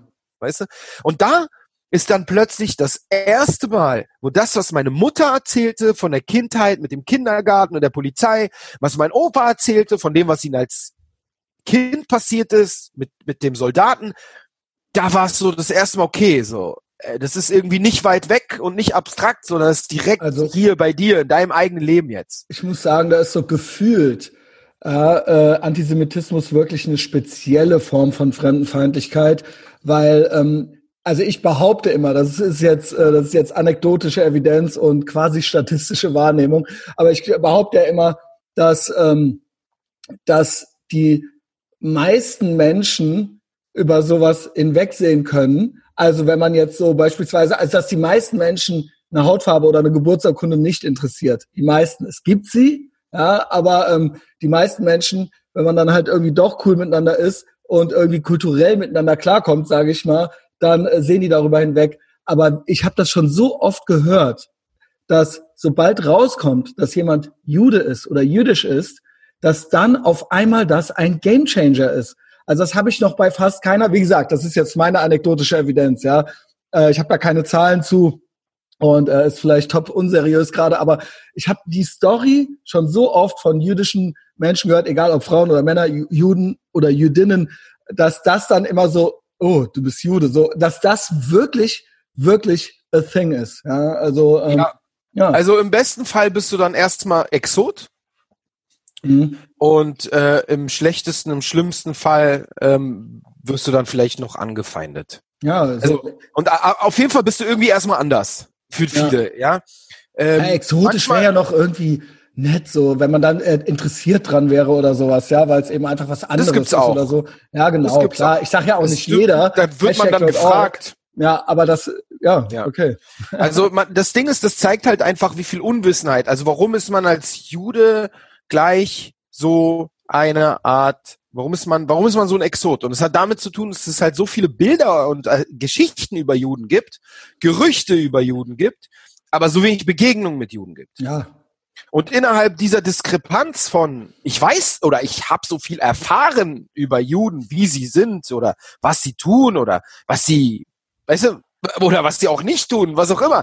Innerhalb dieser Diskrepanz, was man denkt an, an, an, an tradierten Bildern, die man von irgendwoher bekommen hat, egal von wo, mit der Diskrepanz, dass man eigentlich wenige bisher getroffen hat und vor allen Dingen gar keine Ahnung hat, wie unterschiedlich auch Juden eben weil man mhm. so wenig getroffen hat, wie unterschiedlich Juden sein können. Ja, Judentum ist ein Blumenstrauß. Es gibt welche, die geben Frauen keine Hand, und es gibt welche, äh, denen ist alles egal, ja, und die sehen, die glauben auch nicht an Gott und sind trotzdem Juden, ja. Also die, das ist ja, halt so genau, das ist eben der Unterschied. Ja, das ist, das äh, ärgert mich auch immer so ein bisschen, wenn äh, äh, Jude sein auf ein Glaubensbekenntnis äh, runter runtergebrochen reduziert wird, reduziert genau. wird, weil äh, damit ist es ja eben nicht erledigt, ja. Also genau. alle, so ziemlich jede andere, also ne, es gibt natürlich auch eine jüdische Religion, die gibt es. Ja. Aber ähm, das ist äh, das äh, dann, sagen wir es mal so, nicht in den Tempel zu gehen, hätte einen nicht davor geschützt, in Auschwitz zu landen, ja. Also ähm, genau. das zu, ist halt, zum Judentum zu konvertieren, sogar von von der Oma noch. Wenn die Oma zum Judentum konvertiert ist, warst du ja. trotzdem, waren die Enkel trotzdem in genau. Auschwitz. Ja, also, es ist es ja. ist natürlich eine Bevölkerungsgruppe. Genau. genau. Und das hat, also das ist halt, was die Leute oftmals halt, daran sieht man halt, wie wenig Wissen die Leute über Juden und Judentum und jüdische Geschichte haben. Jude sein bedeutet eben nicht bloß an Jahwe glauben und an die Torah, genau. sondern es ist halt einfach auch eine Art Abstammung. Und weil, Volk, ja ein Volk, eine Ethnie Israels, sozusagen, ja, genau, genau. und äh, eine eine eine eine Leidensgemeinschaft durch die durch die Geschichte äh, der letzten Jahrhunderte und Jahrtausende, äh, die Juden überall in Europa und auch im Nahen Osten und äh, Nordafrika und so weiter erlebt haben und darüber hinaus ist es eigentlich auch eine Nation, ne, weil Juden genau. damals eine eigene eine eigene Staatlichkeit hatten und deswegen halt auch eine Nation sind. Das ist halt drei Dinge und es verwirrt die Leute. Wie kann das denn so Genau, viel es gibt sein? einen jüdischen Staat und das ist Israel. Ja, heute gibt's den jüdischen ja, Staat es, äh, wieder, sage ich mal wieder. Ja, es gibt zwar Leute, die behaupten, äh, der sei nicht legitim, aber es gibt. Ja, ihn. genau, aber das ist halt einfach der, der Grund, warum äh, also wenn man halt Judentum nur auf die Religion reduziert, dann äh, ist man greift das viel zu kurz und es verstehen halt viele Leute nicht. Und es hat halt viel damit zu tun, dass A, zu wenig Wissen darüber vermittelt wird, B, Juden können dieses Wissenvermittlung gar nicht leisten, weil sie jetzt Minderheit so wenige sind, dass sie das in Begegnung machen könnten. Und C kommen dann aber noch hinzu, dass es Mehrheiten gibt von Leuten, die antisemitisch sind, die dann aber in diese, in dieses Vakuum der Unwissenheit ganz viel Lügen und Gerüchte streuen. Und wie man ja weiß, ein metaphysisches äh, Naturgesetz, Lügen und Gerüchte verbreiten sich immer schneller als die Wahrheit. Also ich glaube, für dich wird speziell dann ab jetzt, ähm, ja, also ab, ab jetzt, wo wir jetzt sind in der Story, ja, wir sind jetzt so äh, bei 11, 12, ähm, geht's ja eigentlich dann erst richtig los. Ja, du äh, wirst ja. dann irgendwann mal äh, Jugendlicher, interessierst dich äh, für äh, Populärkultur. Ja, äh, ab wann ging das so los mit Rap?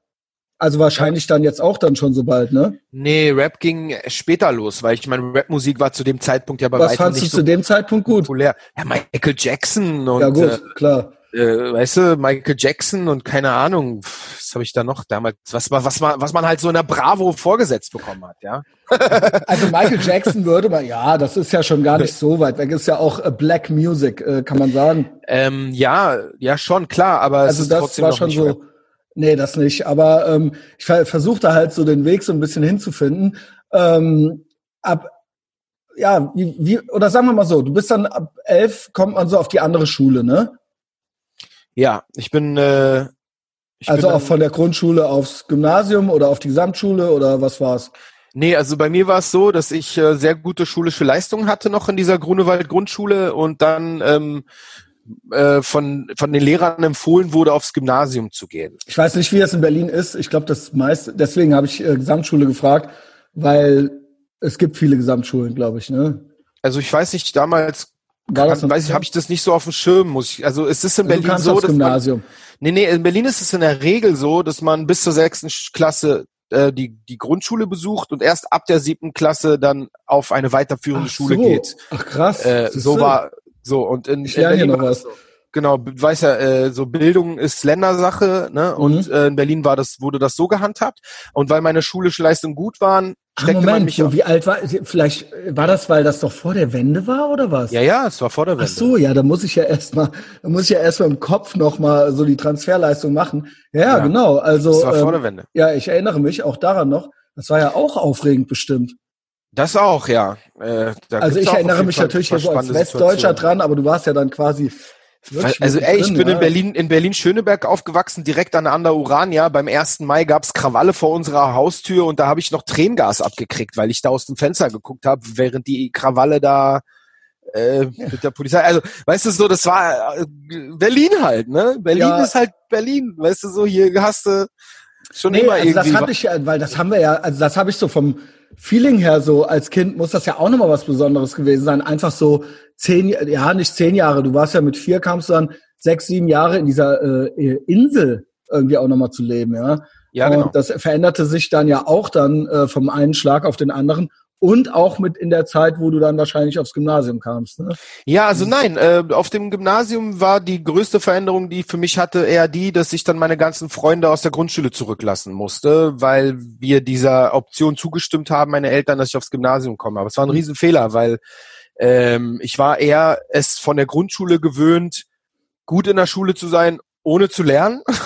Und auf dem Mhm. Gymnasium war ein ganz anderes äh, ganz anderer Pensum, äh, anderes Pensum gefragt, was den Stoff angeht. Und da habe ich schon ähm, sehr früh äh, ja gewisse Leistungen nicht mehr bringen können. Und zusätzlich haben sich halt dann auch mein, meine Eltern zu Hause viel äh, gestritten. Also ich bin ja dann später Scheidungskind geworden. Also es war nicht die unbedingt optimalste Zeit Mhm. für mich. Äh, Hochleistung in einem einer der so humanitären Gymnasien des von Berlin äh, Hochleistung zu für äh, zu bringen in der Zeit, in der ich familiär dann gleichzeitig steckte. Und gleichzeitig war ich ja ne, elf Jahre, dann ging es schon los mit dem Antisemitismus. Ja, es, es gab dann schon Sachen, die ich erlebt habe, ähm, die mir gezeigt haben, dass äh, dass ähm, ja, dass es vielleicht vielleicht ratsam wäre, irgendwie auf diesen Teil meiner Identität in der Öffentlichkeit zu verzichten. Das hast du, genau, hast du, das hast du in der Zeit dann schon bewusst entschieden? Von Ähm, welchem Jahr reden wir jetzt so ungefähr? Oder also als ich, warst mit, du? als ich mit elf diese Anfeindungen erlebt Da habe, war es eigentlich schon.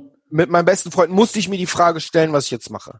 Weil ich Mhm. meine, das ist nicht irgendjemand, das ist der beste Freund. Und das Mhm. ist so nach zwei Jahren bester Freundschaft.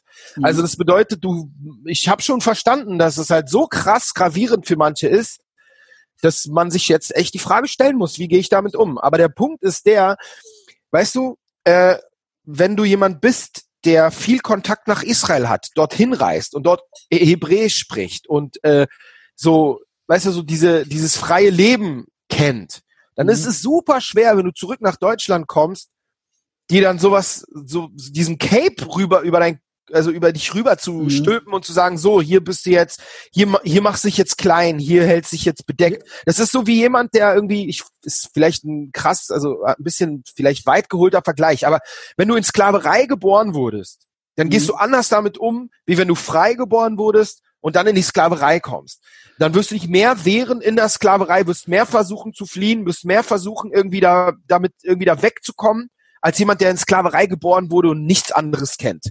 Und so ist es für mich gewesen. Mein Kontakt nach Israel hat immer wieder dieses freie Leben aufgefrischt. Wie oft warst du? Bist du dann so einmal im Jahr in Ferien hin oder wie? Einmal das? oder zweimal im Jahr, ja. Und das war dann für dich so richtig so, boah, jetzt hier endlich kann ich äh, mich locker Klar. machen und Hebräisch ähm, sprechen, äh, weißt du so gut, hebräische Wetter. Musik, ja das Wetter sowieso, hebräische Musik, äh, ja. einfach einfach dieses Selbstbewusstsein, weißt ja. du so äh, die israelische Fahne, äh, einfach einfach dieses freie. Und hier sind wir hier sind wir eigentlich ja, keine Ahnung, hier kann mir keiner was so, ne?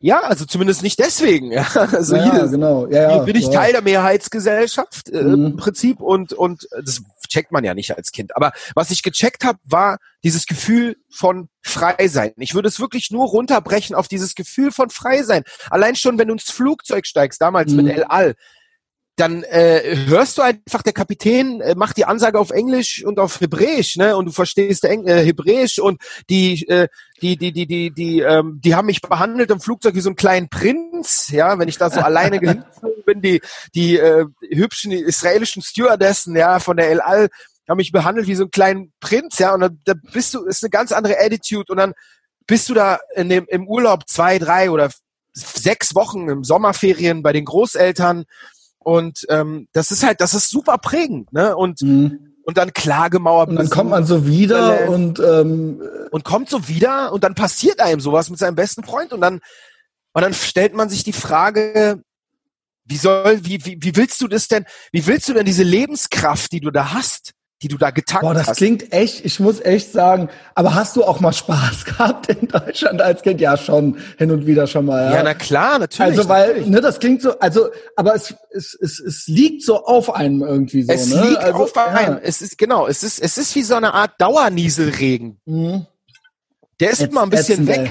Der ist mal ein bisschen ähm. weg, aber der kommt immer wieder und am Ende bist du trotzdem klitschnass, ja. Und mhm. und und äh, das Ding ist, äh, also dann habe ich irgendwann für mich die Entscheidung getroffen, bei mir in der Gegend, wo ich war, mit den Leuten, die ich da aufwuchs, dass ich das halt offen lebe. Also, dass ich Jude bin, dass ich Israeli bin und dass ich offen dazu stehe. Also, dass du dich nicht versteckst und hast gesagt, hier, pass auf, ich bin's. Äh, genau, war, ab wann äh, hast du den Namen gewechselt mit 14, ne?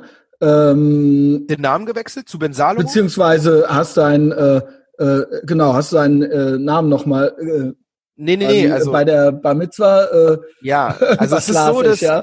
ja, also es ist so, dass wenn du ähm, wenn du Bar Mitzwa machst mit 13 als mhm. jüdischer Junge, dass wenn du dann an die Tora gerufen wirst, wirst ja, du 13, nicht mit deinem okay. genau, wirst du nicht mit deinem bürgerlichen Nachnamen gerufen, genau. sondern du wirst gerufen mit deinem Vornamen als Sohn von. Und mhm. mein Vater hieß Salomon, also Ben, Sohn heißt Ben und Salomon ne? Und Jonathan Ben Salomon. Und ich habe da nicht den Namen gewechselt. Das spielte dann eigentlich erstmal noch gar keine Rolle. Ich habe erst später, als ich dann mit Rap angefangen habe, mich an die Situation erinnert und mir mhm. deswegen diesen Künstlernamen gegeben. Ja, der Name ist ja auch ganz, ganz catchy, sage ich mal. Ja. Catchy, ja. ja. Ben Salomo, ja. Ja. Und ähm, aber du hast, aber trotzdem hast du dich, hast du gesagt, so ich ich bin's halt so, ich bin Jude und ich möchte halt jetzt nicht hier so ein, äh, ich bin Israeli. So einen Affentanz aufführen. Ähm, genau, genau, ich bin Israeli. Ich bin Israeli. Genau. Und ich bin Jude. Und, und das kann, das hat aber eine Weile schon so geklappt. Mit, ein, mit, mit, mit manchen Leuten hat das wunderbar geklappt. Äh, mit anderen eben nicht. Und wo es nicht geklappt hat, musste ich mich dann damit auseinandersetzen. Und, mhm. äh, Und mit, man, mit denen, wo es geklappt hat, gab es eine Zeit, wo es dann eine Weile geklappt hat, aber dann irgendwann doch wieder vielleicht nicht klappt, weil dann irgendwelche, wenn man dann ein bisschen älter wird, vielleicht dann irgendwelche Ressentiments plötzlich kommen, die ja, vorher zwei, drei Jahre äh, nicht da waren. Ja, ich also mir das auch so vor, dass dann vielleicht die Leute mit dir alleine sind, sie dann cool und dann werden sie vielleicht von anderen Leuten dumm angemacht. Was hängst du mit dem Juden rum oder so? Ne, sowas gibt's ja dann irgendwie auch wahrscheinlich. Das wird und dann muss man dann auf cool machen oder so. Das wird es auch gegeben haben, ja, ja, das gab's auch, ja. Also wie gesagt, äh, das war auf jeden Fall. Ich weiß noch, dass ich, ich hatte ja in der Gegend, wo ich aufwuchs, auch ein paar jüdische ähm, äh, Nachbarn. Die hatten auch Kinder und die haben mir dann zum Beispiel auch, wenn wir mal miteinander gesprochen haben, gesagt, so ja, ich habe das auch erlebt mit dem oder dem. Dann hatte man bestimmte Spezialfälle in der Gegend, wo man wusste, mit denen wird es Probleme geben, okay. wenn sie es wissen oder wenn sie nicht sehen. Und die mir dann gesagt haben, ja, ich erzähle es zum Beispiel nicht mehr, dass ich Jude bin. Ich sage jetzt immer, ich bin Russe. Und ich habe dann auch mich manchmal gefragt, soll ich jetzt auch was sagen? Soll ich sagen, ich bin Italiener oder so? Mhm. Keine Ahnung. Aber am Ende des Tages habe ich mich immer, ich hatte einmal eine Situation, da habe ich auch gesagt, dass ich nicht Jude bin. Aber ich weiß noch, dass ich. Äh Boah, das muss sich ja schrecklich anfühlen. Also ich kenne das, wenn ich irgendwie, ähm, also ich kenne das natürlich überhaupt nicht, aber wenn man irgendwie eine Auseinandersetzung im Alltag hatte, wo man hinterher denkt, wo man hinterher die ganze Zeit sich ärgert, dass man das so gemacht hat. Genau. Den ganzen Tag. War's. Also ich kenne das die bei Nacht. allen Männern, bei allen Jungs. Man liegt dann irgendwie noch und denkt Im sich, Bett. boah, hätte genau. ich, hätte ich so, hätte ich so, hätte ich, hätte ich dies, hätte ich das. Ja, genau, ja. genau. Und das, so. das, das, das fuckt einen den ganzen Tag genau. ab.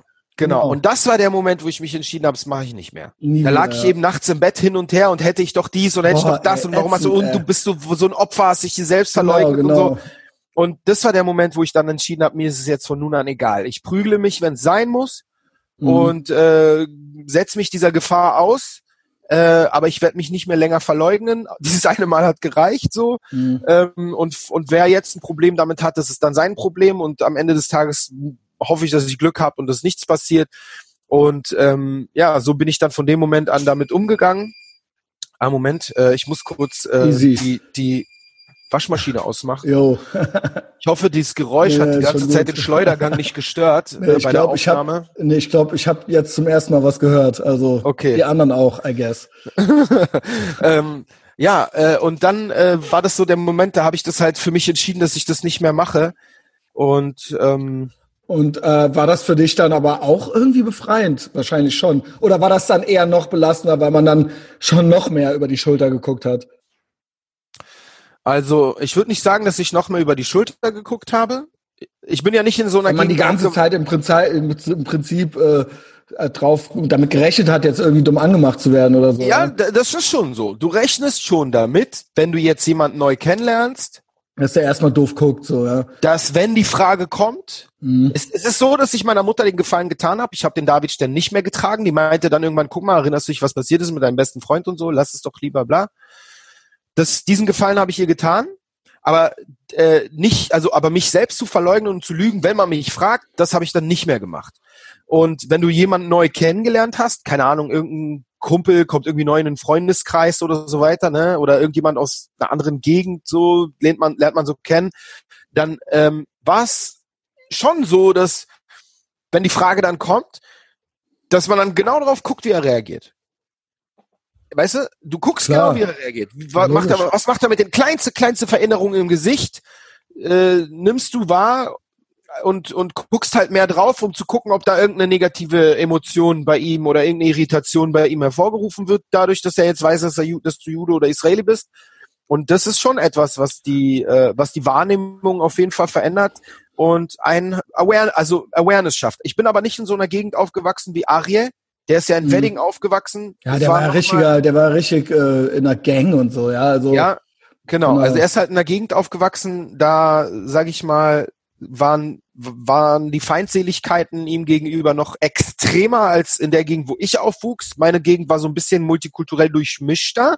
Es gab von allem genug mhm. und es war eigentlich angenehm. Ja, es war nicht irgendwie so gefühlt nur Deutsche oder äh, nur irgendwie nur äh, Araber, ja, genau. nur, nur Araber, nur Türken, sondern mhm. es war gut durchmischt, ne? Und ähm, und das äh, hat diese ganze Situation auch etwas entspannter, ähm, aber du guckst auf jeden Fall schon genauer da drauf und es geschah immer wieder, aber, dann, ja. dass, es, dass es mal Anfeindungen gab, so. Weißt du, aber es gab noch etwas. Das Ja. ist auch etwas, was viel zu kurz kommt, äh, was viele Leute nicht, also wenn ich mit Juden rede, ich denen das halt auch sage, die mir dann sagen, ja, mein Sohn, der soll sich lieber, ich sag ihm, er soll das nicht sagen und so weiter. Ey, man hat manchmal Situationen, nicht selten, wo du dann vielleicht von jemandem erwarten würdest, dass wenn er erfährt, dass du Jude oder dass du in die Israeli bist, dass er ein Problem mit dir hat. Doch hat er dann nicht. Und er sagt, ey, cool, du bist der Erste, den ich kennenlerne. Erzähl mal so. Und man wird Freunde. Also Mhm. weißt du, es gibt halt auch, du, wenn man sich versteckt, dann verliert man auch die Option, eventuell etwas zu erleben, was positiv ist. Ja. Und man hat, und verstehst du, was ich meine? Mhm. Und versteckst du dich, dann, dann schirmst du alles von dir ab. Du schirmst das Negative, angefeindet werden ab, aber du schirmst auch, du schirmst auch das Positive, nicht ja, angefeindet. klar. Und das ist halt Das auch ist aber eben, dann fragt man sich eben, ist es da, wie ist die Nutzen-Kosten-Rechnung, wie ist die Wahrscheinlichkeit und ist es das jetzt wert, so, ja, weil so. Und dann sage ich dir, es, die Nutzen, Kosten, Ko- die Nutzen-Kostenrechnung, ja, genau. die Nutzen-Kostenrechnung ist es trotzdem deshalb immer wert, weil Okay. du dich nachts nicht wieder selbst in deinem Bett hin und her wälzt. So war's für mich. Weißt du? Ja. Lieber habe ja. ich Angefeindungen gehabt, mich geprügelt oder Glück gehabt und ausgeteilt, so, also irgendwie mich wehren können, als dass ich keine Anfeindungen habe, aber mit mir selbst nicht im Reinen war. Das ist halt, war für mich belastender. Es gibt jüdische Freunde oder Leute, die ich kenne, die kamen damit mit dem sich verleugnen besser klar als ich. Aber das hat, glaube ich, viel damit zu tun, dass sie vielleicht eben nicht Israelis waren. Aber, Es ja, ist halt dieses israelische Selbstbewusstsein, dieses, dieses normale, no- so eine Art, so, so eine Art normales Gefühl, Jude zu sein und Israeli zu sein. Das, das ist halt etwas, was, glaube ich, ähm, viele, viele Israelis so, die, die können damit einfach nicht leben, zu sagen, sich zu verstecken. Das ist halt einfach eine das ist ja Mentalität. gerade das Prinzip Israel auch so, pass auf, Genau. wir sind jetzt selbstbewusst, wir sind jetzt hier, wir können uns um uns selbst kümmern, ja, also das ist Genau. ja das, der ganze Sinn der Sache. Genau. Da kann man ja nicht die ganze Zeit so Es- es ist- äh, ich- ich Und ich glaube sogar, die, die damit weniger Probleme haben, ich glaube einfach trotzdem, es macht irgendwas mit einem. Vielleicht ist das vordergründig dann äh, weniger problematisch für die, aber irgendwo, vielleicht liegt Ich- man dann trotzdem irgendwie abends im Bett und denkt sich so, also ich weiß nicht, ob es so ein bewusster Gedanke ist, aber vielleicht geht man einfach gebückter durchs Leben oder so, ich weiß es nicht, im übertragenen Also, Sinne vielleicht. Ich, ja. ich finde, man kann Israel als die Staat gewordene Emanzipation der Juden äh, ja, sicher. betrachten. Und diese Emanzipation, diese jüdische Emanzipation, ähm, emanzipiert zu sein, ja, so wie es unemanzipierte Frauen und emanzipierte Frauen, ja, also das, das, das ist äh, selbstbewusst zu sein, sage ich mal, sich Mhm. nicht irgendwie von anderen unterdrücken zu lassen oder einem sagen zu lassen, welche Rolle man einzunehmen hat, ja, ähm, das, das, ja, da also ist halt, auch da, da ist halt Israel einfach der Staat, wo ich das halt, auch wenn es nur so kurz war, bei meinen Großeltern und so, nur diese drei Jahre, die ich da im Kindergarten war, ja. Aber es hat genug geprägt und dadurch, dass ich auch zu Hause Hebräisch gesprochen habe, ähm, das hat mich einfach so früh schon stark geprägt, dass ich ähm, deswegen in diesem Kosten-Nutzen, äh, äh, in dieser Kosten-Nutzen-Rechnung für mich, auch wenn ich Anfeindungen erlebt habe, trotzdem immer eher den Nutzen gesehen und gespürt Mhm, habe. Okay. Ja, ne, das kann ich schon ganz gut äh, nachvollziehen, so wie du das erklärt hast. Ähm, ich, weil für dich wurde es ja dann aber doch noch mal spannender bis hin jetzt zu deiner Entscheidung letztes Jahr, ähm, die du getroffen hast, wo wir dann vielleicht noch hinkommen. Also ich denke doch, ähm, Rap am Mittwoch ist doch auch ein wichtiger Abschnitt in deinem Leben gewesen. Ja klar, acht Ja, Jahre. Also, und da hast du ja auch viele Leute kennengelernt und viele Erfahrungen gemacht. Und da würde ich auch ganz gerne nochmal drüber reden. bei Rapper Mittwoch gab es auch Also, ähnliche wann, Situationen. Ja wann, ging, wann, wann, ja, wann ging das los? Äh, neun- 90er Jahre noch, sogar noch, ne? Ende der Nee. 90er? Ja, also die erste Auflage von Rapper Mittwoch war von 1999 bis 2000. Das war nur ein Jahr und es war halt äh, in so einem Kellerraum, den ich da geklärt habe. Offensichtlich warst du ja da schon Hip-Hop interessiert oder Rap interessiert. Genau, da habe ich schon Genau. angefangen zu rappen so und ähm, Aber dann direkt auch so mit den Anfängen so, direkt auch schon sowas gestartet. Also sowas, äh, ich sag mal, das ist ja recht ein Jahr, ein populär, Jahr. ja. Nee, nee, warte mal. Da, da liegen zehn Jahre dazwischen, Ja, wo ich weiß, aber das, das ist aber, das sind ja die Anfänge, ja. Ja, aber es ist so gewesen, dass, guck mal, ich habe angefangen zu rappen so Ende 97, 1997 und so und ähm, kaum eineinhalb oder ja 1999 ist eigentlich aber eineinhalb 20, Jahre später. mit 20 eigentlich schon fast spät, würde man sagen, oder? Ja, aber für die damalige Zeit nicht so, weil damals war Rap ja noch ganz neu. Ja gut, Nicht so also wie ja, so Fantastische Vier und sowas gab es halt schon so. Ja, aber, ja, nee, aber, aber- so das, was wir jetzt heute unter Rap verstehen, das, ne, also es gab ja diesen Gymnasiasten-Rap schon, wie man es damals nannte, was weiß ich. Ja, aber der Gymnasiasten-Rap, so. ja, aber der Gymnasiasten-Rap war nicht so anschlussfähig für uns. Ja, genau, genau. Verstehst du so? Das ist halt irgendwie nicht etwas, was uns so gecatcht hat. Wir haben erst mit dem amerikanischen Rap so richtig, Genau. sind wir erst ähm, so richtig in Kontakt gekommen und es kam halt alles noch ein bisschen später. Mhm. So. Also zumindest meine Generation, ja. Ja, Savage und so war dann da grad so, ähm, Das haben wir erst später mitbekommen, Savage. Wir, wir, selbst, ja, es ist cool Savage habe ich nie, habe ich nie als Fan gehört. Ich höre Ich nie. Ich, meine, meine, meine prägende Zeit war Army Rap, East Coast, West Coast Rap, ähm, f- Anfang bis Ende der 90er Jahre. aber ich dachte, man hätte es so. vielleicht doch irgendwie mitgekriegt, so ein bisschen. Was Man hat es- noch äh, passiert in Berlin. Nee, gar nicht. Damals war das überhaupt noch gar nicht so. Also wenn du irgendwie, äh, in Berlin waren das so ganz viele kleine Grüppchen, die Mhm. alle ihr, ihr kleines Süppchen gekocht haben und äh, das, das gab halt noch nicht die sozialen Netzwerke und so weiter. Also das war halt alles wirklich schon. Den Royalbunker, den gab's dann Mhm. schon erst so, ich glaube ab 1996 oder Weil der, das wird ja so ein 97. bisschen so als 97, glaub so, äh, äh, Rapper Mittwoch und Bunker wird ja so ein bisschen so parallel ähm, auf Ja, Wikipedia Rapper zumindest Mittwoch- aufgeführt, ja. Rapper Mittwoch, Rapper Mittwoch und Royalbunker gab es für ein paar Monate parallel. Dann Mhm. hörte der Bunker auf und Rapper Mittwoch ging aber weiter. Okay. Es war nur eine kurze Überschneidungszeit, wo es beides gleichzeitig gab. Aber ähm, du musst dir vorstellen, du erfährst von sowas wie Royalbunker oder Rapper Mittwoch nicht so, wie du es heute tust, weil du irgendjemand macht eine Facebook-Gruppe und keine Ahnung so, weißt du, Mhm. sondern du erfährst es nur durch Mund-zu-Mund-Propaganda. Mhm. Wir haben keine Plakate gemacht, wir haben keine Flyer verteilt, verstehst du? Das heißt, äh, die Leute, die da dann hingehen, das sind dann wirklich so diese eingeschworenen, das ist eine eingeschworene kleine Szene, sage ich mal, Mhm. die nicht unbedingt viel miteinander zu tun hat. Äh, diese Gruppe, die Leute aus Marzahn oder die Leute aus äh, Charlottenburg oder die irgendwie aus Kreuzberg oder die aus, äh, äh, weißt du, aus Wedding und so. Die sind ja alle aus unterschiedlichen Gegenden, ne? Und dann treffen Mhm. die sich dort und haben nicht unbedingt viel miteinander zu tun, außer dann eben dort. Jedenfalls 1999 habe ich das erste Mal Rapper Mittwoch gemacht. Damals war das nur so eine kleine Cypher. Ähm, weißt du, so die Leute. ich musste trafen- erst mal rauskriegen, was das überhaupt ist, ey. Cypher. Cypher, so eine Art Ja. Jam-Session unter Rappern. Mhm. So Ja. kann man das vielleicht bezeichnen. Und äh, ja, und dort, ich meine, mein erster Rap-Name war Joker. Also es hat irgendwie noch keine, ähm, noch keine Information vielleicht darüber gegeben, was mein Background ist. Mhm. Ähm, ich habe mich Joker genannt wegen meinem Vor- und Nachnamen, Jonathan Kalmanovic, also J-O-K-A, Mhm. super kreativ. und äh, ja, aber dann irgendwann stellte ich fest, dass dieser Rap-Name Joker nicht so wirklich meine Texte reflektiert. Ich habe viel mehr zu sagen gehabt, viel mehr andere Gedanken gehabt, irgendwie, und ganz andere, ganz anderes Feeling im Rappen gehabt und deswegen habe ich mich dann irgendwann Ben Salomo genannt. Und mit diesem Ben Salomo wollte ich ja auch explizit auch auf meinen Background Ja. äh, hinweisen, weil ich aus einer Rap-Generation komme, in der es noch hieß, keep it real, in der es noch hieß, be yourself, in der es noch hieß, es kommt nicht darauf an, woher du kommst, sondern nur darauf an, was du kannst. Aber es ist trotzdem cool zu wissen, woher du kommst. Steh dazu, woher du Und wir kommst. sind eine? Community hier irgendwie, genau. Genau. Und deswegen habe ich mir diesen Namen gegeben, Ben Salomo. Damit habe ich mir gleichzeitig äh, ein fettes Paket Selbstbewusstsein im Prinzip raufgesetzt, aber auf der anderen Seite tatsächlich wahrscheinlich bei den ein oder anderen schon für Naserümpfen. ein oder anderes Naserümpfen gesorgt, eventuell.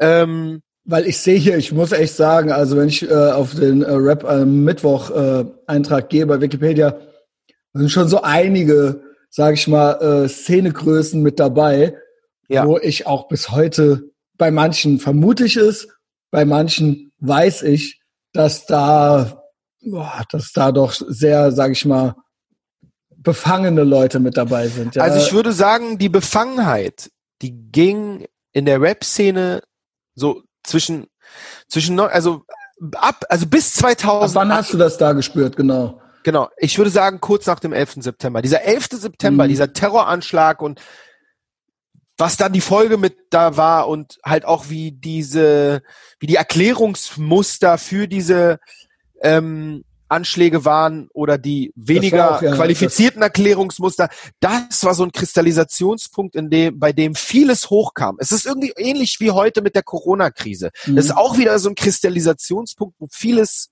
was schon unten schlummert, hochkommt.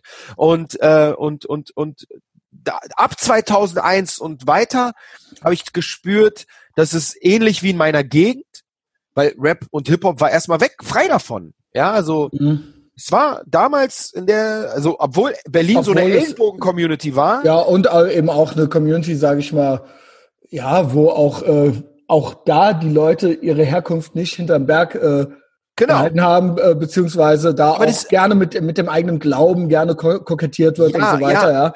Aber es war, aber es, aber erstmal spielte Hip-Hop eine Rolle. Mhm. Hip-Hop war das, was über allem stand. Und dementsprechend auch die Werte des Hip-Hop. Und diese Oldschooler, die die Werte des Hip-Hop noch weit über dem gestellt haben, was ihre Herkunft ist. Ja, die haben ja eigentlich damals erstmal den, den Szene-Mind-State geprägt. Aber als die dann irgendwann wegfielen, diese Oldschooler, und die neue Generation kam, eine Generation mit einem mit weniger ähm, ähm, ähm, ähm, Hip-Hop-Bewusstsein und mit weniger ähm, Wertebewusstsein für den Hip-Hop, äh, dann hat sich das abgelöst, weißt du? Und äh, dann spielte plötzlich Herkunft eine Rolle, nicht nur, in, also bei manchen erstmal in dem Sinne, sich zu emanzipieren und zu sagen, hey, schaut uns an, weil vorher war, hast du ja gesagt, war dieses Deutschrap-Thema eher so ein Gymnasiasten-Rap, Deutsch-Rap für mhm. Deutsche, weißt du so? Sag ja, beziehungsweise so ganz na naiv halt so. Also wenn genau. ich mich an die ersten fantastischen vier Sachen erinnere, ja, das war halt Popmusik irgendwie so Deutsche ja, mit so ein bisschen Sprechgesang und so. Genau. Ja. Die ersten, die da so ein bisschen neuen Flavor oder einen anderen Flavor reingebracht haben, war zum Beispiel halt die Leute von Advanced Chemistry. Es waren so die mhm. ersten, die so ein bisschen halt auch diesen migrantischen, diese migrantische Perspektive hineingebracht haben. Dann halt auch später Moses äh, 3P, äh, so, mhm. äh, äh, Rödelheim Hardtime. Ja, genau. Und das war's so. Die, die anderen, dann kommen noch irgendwie Afrop irgendwie so zwischendrin. Äh, aber in Berlin. Gab's nicht auch schon Azad und sowas? Azad kam ungefähr, also Ende der 90er und er war ah, okay. so, würde ich sagen, einer der ersten, die wirklich halt auch mal so diese Perspektive rübergebracht haben. Mhm. Und das war so die Perspektive, mit der sich Berlin am besten noch identifizieren konnte. Berlin konnte sich nicht so identifizieren mit also Rödelheim auch nicht unbedingt alle, aber nicht identifizieren mit dem Hamburg-Rap aller fünf Sterne so Deluxe. Posse und so, genau. Genau, oder äh, weiß ich nicht, äh, denn, also so diese, diese Leute. und sowas, ja. Genau. Oder halt auch aus, ähm, äh, äh, aus, aus Stuttgart, hier Freundeskreis, das war nicht, ja. oder halt Fanta 4, das war halt nicht das Feeling, was die Leute war hier halt nicht Street. Es muss nicht unbedingt Street gewesen sein. Aber ich glaube, das spielte doch schon eine Rolle, oder? Ja, nein, es musste eine gewisse Härte haben. Es, es ist nicht unbedingt, dass okay, es Street dann, sein muss. Du musst nicht irgendwie so. dieses, eine gewisse Härte soll, mhm. Also eine gewisse ehrliche Härte, eine Perspektive haben, die halt so ein bisschen die Tristesse äh, äh widerspiegelt, die so Berlin an sich hatte auch, ja. Und und äh, und ich mit meinem mit meinem mit meinem Background war da so irgendwie mittendrin und irgendwann stellte ich aber halt fest, dass es dann schon langsam losging mit dem einen oder anderen Rapper, der bestimmte Attitudes und äh, bestimmte Textpassagen ähm, transportiert hat, äh, wo ich gemerkt habe, okay, jemand mit meinem Background, das, den sieht er eigentlich nicht unbedingt als sein Kumpel oder Freund an. So. Mhm. Also äh, und da haben wir wirklich, äh, finden wir wirklich das ganze, die, die, das ganze Füllhorn an äh, äh, Bausteinen, sage ich mal. Also wie gesagt, Amerika, äh, Anti-Amerikanismus, Antisemitismus, äh, Antizionismus, genau. dann äh, Verschwörungstheorien und es genau. waren keine äh, es waren keine Juden in den Towern und so weiter, ja. Und ähm, genau, also genau. sonstige 9-11 Truther-Dinger. Und das äh, kommt dann auch immer so alles, das, das sind auch immer dieselben Gruppierungen wieder. Also man hat da so ganz krasse verklatschte Linke irgendwie teilweise. Genau. Ähm, klar, so Neonazis halt eben auch. Äh, wobei ich bei denen immer so sehe, ne, das sind dann halt, die gibt es irgendwo, aber die haben nicht so den Einfluss auf die normale Gesellschaft, sage ich mal. Die sind so komplett outside of society. Die sind, die sind, die darf man nicht unterschätzen. Das das aber was ja, das will ich auch gar nicht genau nee, nee, ich will ich will nicht, ja. du hast schon du hast schon vollkommen aber ich finde halt so die Linken Warte, werden da manchmal unterschätzt so ja ja genau der Punkt ist der ähm, es gibt die Rechten und Rechtsradikalen, es sind nicht wenige und die sind gefährlich und wir sehen ja auch anhand Halle und an den Mord hier von, ich glaube, wie ist der, Walter Lübecke, Lübecke hieß mhm, der. Genau, und, äh, Lübcke, ja, ja. Genau, Lübcke und auch anhand von vielen Anfeindungen und Chemnitz und nee, nee, es Grabsteine. Nein, bei, bei ich, dem, will, ich will diesen letzten Satz sagen. Okay, Entschuldigung. Und zwar, was den wirklichen Unterschied ausmacht, ist, dass äh, die geächtet sind. Mhm, genau. Die sind genau, geächtet. das wollte ich auch, ja. Yes, und and. das ist das Ding. Mhm. Dadurch, dass sie von der gesellschaftlichen Mitte, von der Gesellschaft geächtet genau, sind, ist genau. deswegen ihr Einfluss gering. Ganz genau. Ganz genau. So, ge zumindest geringer in der mhm. Vergangenheit. Er wird stärker, wie wir sehen. Ja. Nun, auf der anderen Seite haben wir halt auch Antisemiten, die aber nicht geächtet werden genau. und noch viel schlimmer unterschätzt oder relativiert werden. Genau. Und das schief, baut natürlich, macht natürlich eine krasse Schieflage. Auf der einen Seite ist, hat man diese Ächtung und den lässt man, die lässt man nicht so wirklich zu Wort kommen und irgendwie nicht so wirklich, äh, niemand, ich würde nicht sagen, niemand nimmt die ernst, das würde ich auf gar keinen Fall sagen, aber man hält die auf Abstand. Aber die anderen. Und es gibt eben viel zu viele Überlappungen, sage ich mal, selbst in bürgerliche Parteien rein, sage ich mal. Das hat man genau. bei Rechtsextremen nicht. Die sind äh, abgeschotteter, äh, geächteter, die sind mindestens an der Ich glaube, es sind weniger, die sind äh, viel militanter. Also die, äh, da, da wissen wir, die schlagen dann auch äh, mal äh, zu mit Waffengewalt und so weiter. Aber das, die anderen, das geht ja bis in die Parteien hier äh, rein, also das geht ja bis in der SPD und so weiter rein, Absolut. ja. So gewisse, genau. Und das ist, das ist ja dann schon in der bürgerlichen Mitte im Prinzip, genau. ja. Und das und ist, ähm, das ist dann, äh, da ist, findet dann zwar vielleicht kein Mord statt, aber das ist dieser latente, mindestens latente Antisemitismus, der ist halt, ne, der verbreitet sich halt damit halt überall und das Ding ist halt als völlig normal oder es wird halt so abgewunken und genau. Das, das Ding ist so, der rechte Antisemitismus und diese Rechtsextremen, die haben ja trotzdem also sagen wir Neonazis ruhig, ja. Neonazis, ja, die haben trotzdem. Damit man das sagen, unterscheidet von grauen Wölfen oder sowas, weil die ja. Ne, das sind für mich auch Rechtsextreme, aber das sind jetzt nicht genau. technically Neonazi, Nationalsozialisten, genau. sondern sind halt genau. halt eben graue Wölfe. Genau, ja. aber was ich sagen will, die dadurch, äh, dass die eben geächtet sind, haben sie halt eigentlich zumindest in den letzten Jahren, jetzt wird es mehr, wie wir wissen, wie wir es sehen, auch mit einer Partei in im Deutschen Bundestag und so weiter, die da keine klaren Grenzen ziehen. Ähm, aber die, die Gestaltungskraft in diesem Land in den letzten 30, 40 Jahren war meiner Ansicht nach nicht auf deren Seite, mhm. sondern eben auf der anderen Seite, wo es eher äh, links, links, links verklatscht, wie du das nennst, ja, ja, äh, ja. teilweise zugeht. Und das und, Ding ist, ja. Und, und ja. die haben halt viel gestalten können, ja, und, äh, und dadurch, dass dann halt auch ähm, dann die Wiedervereinigung war, die Menschen, die dort äh, in der Parteienlandschaft, die sich aus der einen Parteienlandschaft dann in die heutige Parteienlandschaft hinein integriert hat, äh, ist da halt auch viel Gestaltungsmöglichkeit mit mhm. äh, entstanden. Und, und die haben halt auch unser Land äh, dementsprechend wirklich sagen, nicht nur zum Positiven verändert. Und was den, was, äh, was Antisemitismus angeht, ähm, wurde da halt ein das rechte Auge, nee, also also das eine Auge halt zugehalten so. Ne? Ja. Es wurde halt nur eine Richtung äh, äh, betrachtet und ja. sich im linken Antisemitismus gar nicht auseinandergesetzt, der sich gerne mit mit Islamisten irgendwie in Kooperation stellt, im Kampf gegen genau. Israel ähm, und und und das halt alles herunterspielt und dann halt auch mit der verkürzten Imperial äh, äh, äh, Kapitalismuskritik und der dem Anti-Amerikanismus genau und so da der, wie und sowieso die äh, Amerikaner sind ja eine Marionette der der Israels und so weiter. Oder umgekehrt. ja, oder umgekehrt ja. ab, wie man wie sie genau, gerade drauf man sind, jetzt gerade braucht. hat.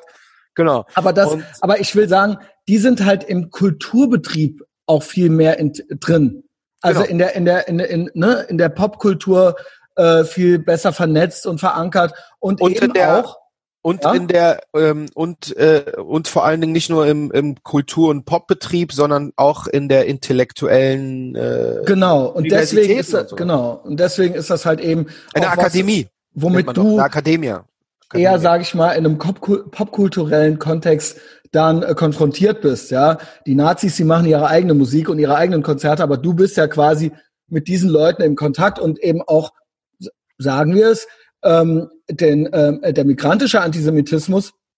Die Leute sind ja eben auch nun mal da und machen auch Musik und ähm, da stelle ich es mir ganz besonders schwierig vor, weil, wie wir es eben schon von dir gehört haben, wie, wie das ist nicht mit einem Gespräch oder so erledigt, weil das wird ja teilweise von klein an, also nicht nur teilweise, sondern sie werden ja quasi so erzogen.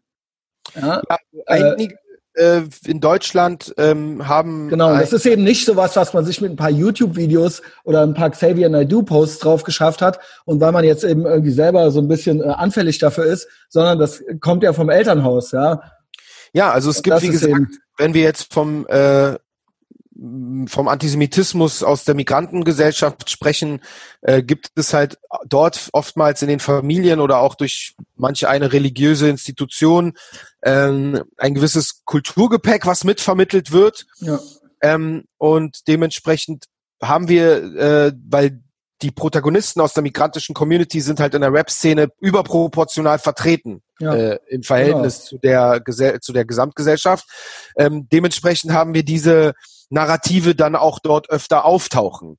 Äh, aber es ist trotzdem auch ähnlich auf der anderen Seite. Ja? Also man kann jetzt sagen, äh, die, die äh, Rechtsextremisten mit Migrationshintergrund haben halt einfach ein gewisses Kulturgepäck und die Rechtsextremisten ohne Migrationshintergrund haben eben auch ein gewisses Kulturgepäck, ja. Ich, und ja, das wird tradiert von Eltern sicher. und so weiter, sicher. ja. Und also für Juden ist es schon egal. Weißt du so, ich habe da mal was gesagt, weil jemand meinte mal zu mir, ich habe ja mal so einen Song rausgebracht vor zwei Jahren. Da heißt Sie sagen mir. Ich weiß nicht, hast du dir den angehört? Nein. Okay, nicht so schlimm. Verzeihung. Äh, Wie heißt Sie der? Sagen, Sie sagen mir, mir, okay. Sie sagen mir, gewöhn dich dran, wenn wieder Nazis marschieren. Doch, den kenne ich. Ja, genau. Ich kenne den, den ich. ja. Ja. Ich habe den jetzt hab nicht extra nochmal gehört, aber äh, ich, der ist mir bekannt. Ja, ich habe da in der einen Line gesagt, ähm, ganz am Ende in der Bridge, ich fühle mich eingeklemmt von radikalen Kräften rechts und links, ich fühle mich eingekeilt, warum verändert die Gesellschaft nichts? Ich fühle mich eingekesselt, weil der Faschismus wieder um sich greift. Ob Islamismus, Rechts- oder Linksextremismus, diese Ismen sind alle gleich. Das ist natürlich ein Rap-Text, äh, wo oftmals einfach dem Format geschuldet es so ist, dass man relativ verkürzt. Viele Leute haben mich, finde ich, durchaus äh, nicht unberechtigt, weil ich weiß, dass es ein verkürzter Text ist, ähm, dafür kritisiert, dass ich hier Rechtsextremismus, Linksextremismus und Islamismus äh, zusammenfüge und dann heißt es diese Hufeisentheorie. Und dann ist meine Antwort darauf, was da, was, was der, die Kernbotschaft dieser, dieses, dieser Textstelle eigentlich ist. Es geht darum, die Bedrohungslage ist für mich gleich. Mir ist es egal, ob die einen Antisemiten nicht mit den anderen Antisemiten in einen Topf geworfen werden wollen, mhm. äh, weil Mülltrennung wird auch nur da gemacht, wo recycelt werden will. Mhm. Und beim Antisemitismus äh, brauchen wir kein Recycling. Weißt du so? Und äh, das ist halt ähm, der Punkt so. Ich stelle das halt einfach nicht, ist Rechtsextremismus nicht das gleiche wie Linksextremismus, ja sage ich nicht. Ich sage aber, die Bedrohungslage für Juden, mir ist scheißegal, wie ihre Narrative am Ende des Tages sind, die sie dann dafür rechtfertigen, Antisemiten zu sein. Aber am Ende des Tages ist es für mich gleich bedrohlich.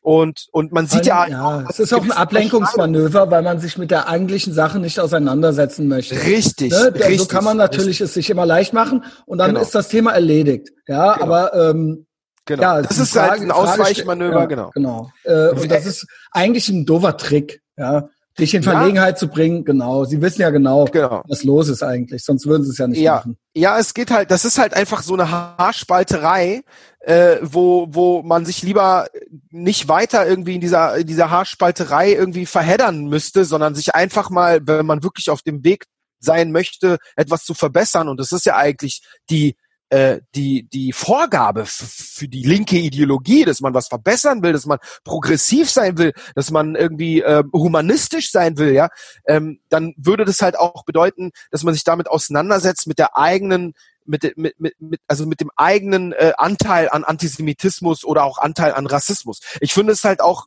eine Form von Rassismus, wenn man zum Beispiel sagt, naja, äh, die Menschen irgendwie aus dem Nahen Osten, die bringen das halt so als, als Kulturgepäck mit und ja, da, da muss man halt so ein bisschen ja, sanfter und milder genau, in der Kritik. Wir sind ja ganz tolerant und alle all cultures are equal und deswegen ähm, ja, ich, das, ich, es ist ein speziell deutsches das Problem. Halt, es gibt nee, auch in anderen in anderen, ist, ja, es gibt auch in anderen westlichen Ländern. Ich genau. glaube halt Deutsche sind, Deutsche haben noch mehr so dass den Wunsch jetzt die Guten endlich zu sein. So, ja? Nicht nur die Deutschen, das ist postkoloniales Erbe abzuschütteln, aber gleichzeitig trotzdem noch einen gewissen Kultur, äh, einen gewissen äh, kul kulturellen Rassismus der niedrigen Erwartungen gegenüber ja. den anderen zu haben. So nach dem Motto, sie sind immer noch nicht mündig genug, um selbst irgendwie äh, es aus ihren negativen ähm, Kulturgepäck rauszuschaffen und deswegen ja das ist ich habe tatsächlich schon oft gehört und die Leute raffen gar nicht dass das eigentlich Rassismus ist. Ist Rassismus. Ähm, äh, ich höre das immer wieder und ich habe immer wieder dieselbe Antwort darauf und äh, das ja. gehört zu meinen Best ofs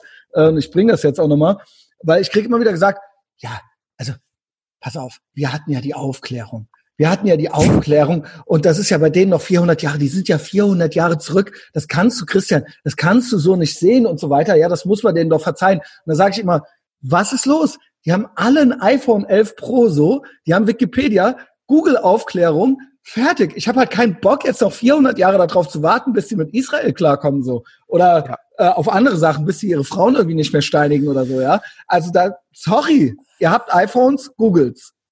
Ja, also äh, ähm, äh, wie gesagt, ich, ich finde genau mit diesem, ja, also ich finde genau mit diesem äh, Rassismus der niedrigen Erwartungen genau. und äh, muss man muss man ganz klar sich halt auch konfrontieren.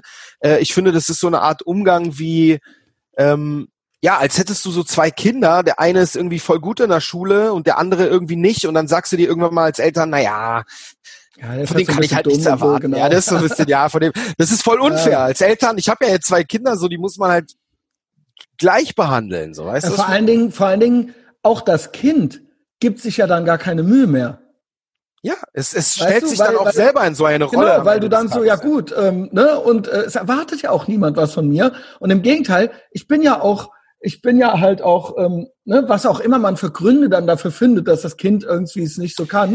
Und Gleichzeitig Pass mal auf, das ist irre. Das hat mit mir Gle nichts zu tun, ja, genau. Gleichzeitig wird aber auf der einen Seite dieser, äh, dieser Rassismus der niedrigen Erwartungen angewendet, aber geht's dann gegenüber Juden oder Israel, dann ist es genau. ein Rassismus der überhöhten Erwartungen.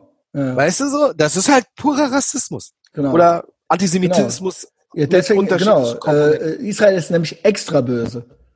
Genau, ist extra böse. Ja, genau. Israel müsste es ja besser wissen. Genau. Ihr genau. müsstet, die Juden müssen es ja, ja besser wissen. Nach, nicht nur schlau. Auch nach Auschwitz war ja eine Besserungs Anstalt. Ja, genau. Also ihr müsst doch genau wissen, wie es ist. Ja? Wir müssen doch äh, wissen, wie es ist. Ja, das ist genau. Und so weiter. Genau. Genau. Ja, ja. Verstehst du? Alter. Ja, ja, ja. Nee, nee, ich meine, ich, man kennt's, man kennt's, ja. Also, ähm, Und es ist unfassbar weit verbreitet bis in unsere SPD, wo du es gerade gesagt hast. Genau, und das ist ja eine größere Partei, aber man hat es auch bei den Grünen. Ähm, Absolut. Genau, in der Linkspartei, äh, genau. Die Grünen löst ja jetzt auch vielleicht dann so ein bisschen die SPD äh, ab. Ähm, Ach, oh Gott. Äh, okay. aber, ähm, aber man hat's halt schon seit vielen, vielen Jahren und Jahrzehnten bei der SPD äh, und die Grünen sind ja eher noch vergleichsweise neueres Phänomen, relativ, ja. Ja. Aber ja, sie relativ. sind da, sie sind, äh, ne, sie genau. sind ernst zu nehmen, ja. Aber, also, aber ich meine gestalterisch. Ich meine, ne, äh, Regierung, in der Regierung äh, war, wann waren die Grünen das letzte ja, mit Mal? Mit Joschka Fischer, mit äh, Schröder, ne? Genau. Ja, das waren ja doch auch dann 20 Jahre äh, her. Jahre, so. ja. Genau. Aber siehst du, also da haben wir es halt auch und äh, für mich bezeichnend äh, sind halt wirklich äh, manche, manche so ähm, zieht, äh, manche Aussagen von von so Politikern, die bei der SPD waren, wie zum Beispiel äh, Andrea Nahles. Die hat mal gesagt, ähm, die SPD und die Fatah verbinden gemeinsame äh, äh, äh, gemeinsame Werte und gemeinsame strategische Ziele. Das ist schon eine heftige Aussage, oder? Also, also ich finde auch für eine Partei, für eine demokratische und eine undemokratische Partei, für also eine bringen Partei, dauernd, sie bringen, bringen dauernd, bringen dauernd ultra anti-amerikanische und äh, äh, äh, irgendwelche ähm, Antisemit die war ja mal Parteivorsitzende. Ne? Antisemitismus, äh, Apologetie. Also der ja. also Oberklassiker jetzt schon, ja, also es ist fast schon langweilig für die meisten, die hier zuhören, ist natürlich auch, dass Heiko Maas wegen Auschwitz in die Politik gegangen ist. Das ist ja schon fast so ein Running Gag irgendwie so, ja. Also es ist natürlich eigentlich eigentlich nicht witzig, aber ähm, äh, also ich ja ständig irgendwelchen Iranern da die Hände und so. Ich, also ich, ich ja. bin, äh, also ich bin. Und Sie haben ja das Wort, äh, ich habe es vom Arie jetzt letzte Woche gelesen, das Wort Endlösung wurde jetzt äh, genau. ganz offiziell ja, also ich, auch bin, verwendet. Ich, bin, ich muss ganz ehrlich sagen, so ich, äh, ich ähm, bin da sehr, ich weiß nicht, nennt man das zynisch. Also wenn er sagt, ich bin wegen äh, Auschwitz in Da sagt er ja. Genau, wenn er das sagt, dann muss ich sagen, ähm, anscheinend nicht um Juden zu schützen, sondern äh, die Endlösung des Irans äh, zur Erfüllung zu bringen oder genau, was. Genau, da gibt's ja, ja dieses also, Meme, wo er dem Abbas äh, irgendwie, äh, nee, Moment, wem schüttelt er die Hände? Äh, und dann steht da drüber, ich bin wegen Auschwitz in die Politik gegangen und dann sagt der andere, ja, ich auch. Ja, ja. Genau. Ja, das ist, das ist halt die Heuchelei und die Vergangenheit der genau. deutschen genau. Politik äh, an, äh, an höchster äh, Stelle. Ähm, aber aber man hat diese Leute halt auch in der CDU und man hat diese Leute einfach durchgängig, solche Leute äh, in, in allen Parteien. Und das ähm, muss man nicht immer ganz oben sehen, sondern eher so in der zweiten, dritten und vierten Reihe, alles, was so ein bisschen sich weiter unten abspielt, ähm, auch so im, im Europäischen Parlament sich da abspielt. Das ist nicht nur eine Deutsch, nicht nur ein Deutschland-Ding, aber Deutschland ist, was das angeht, äh, ich würde sagen, federführend. Ja, das sieht man auch daran, Deutschland ist ja der größte Geldgeber äh, von äh, der UNRWA. Und die mhm. UNRWA steht äh, in Kontakt äh, und ist in, unterwandert von vielen äh, äh, Mitarbeitern, die auch gleichzeitig Hamas-Mitglieder sind. Also das ist halt ja. ein ziemlich äh, Also da gibt's doch ganz andere Verknüpfungen und Verstrickungen. Genau. Also ähm, genau, äh, was war das? Äh, äh Hashtag unteilbar und so weiter. Da sind auch äh, diverse Antisemiten mitgegangen und ähm, ja, ja, also da weiß man gar nicht, wo man da anfangen soll. Bei im Zusammenhang mit dir habe ich das alles erwähnt, weil du ja wirklich dann auch einfach popkulturell damit, sag ich mal, sowohl mit Linken als auch mit äh, ja, äh, migrantischem Antisemitismus äh, konfrontiert warst. Ja, also also, Tatsächlich bin ich in meinem Leben mehr mit linken und migrantischen Antisemitismus konfrontiert gewesen, ja. direkt als genau. mit, mit direkt, ja genau, weil weil du eben in, dich da bewegt hast in diesen Kreisen, ja. Genau. Also das macht ja macht ja eigentlich nur Sinn. Ähm, du bist ja nicht, was weiß ich, irgendwo in Hoyerswerda in irgendeinem Jugendclub bei, vor irgendwelchen Faschos aufgetreten, ja? genau. sondern das waren ja die Leute, die mit dir dann da auch Sachen gemacht haben.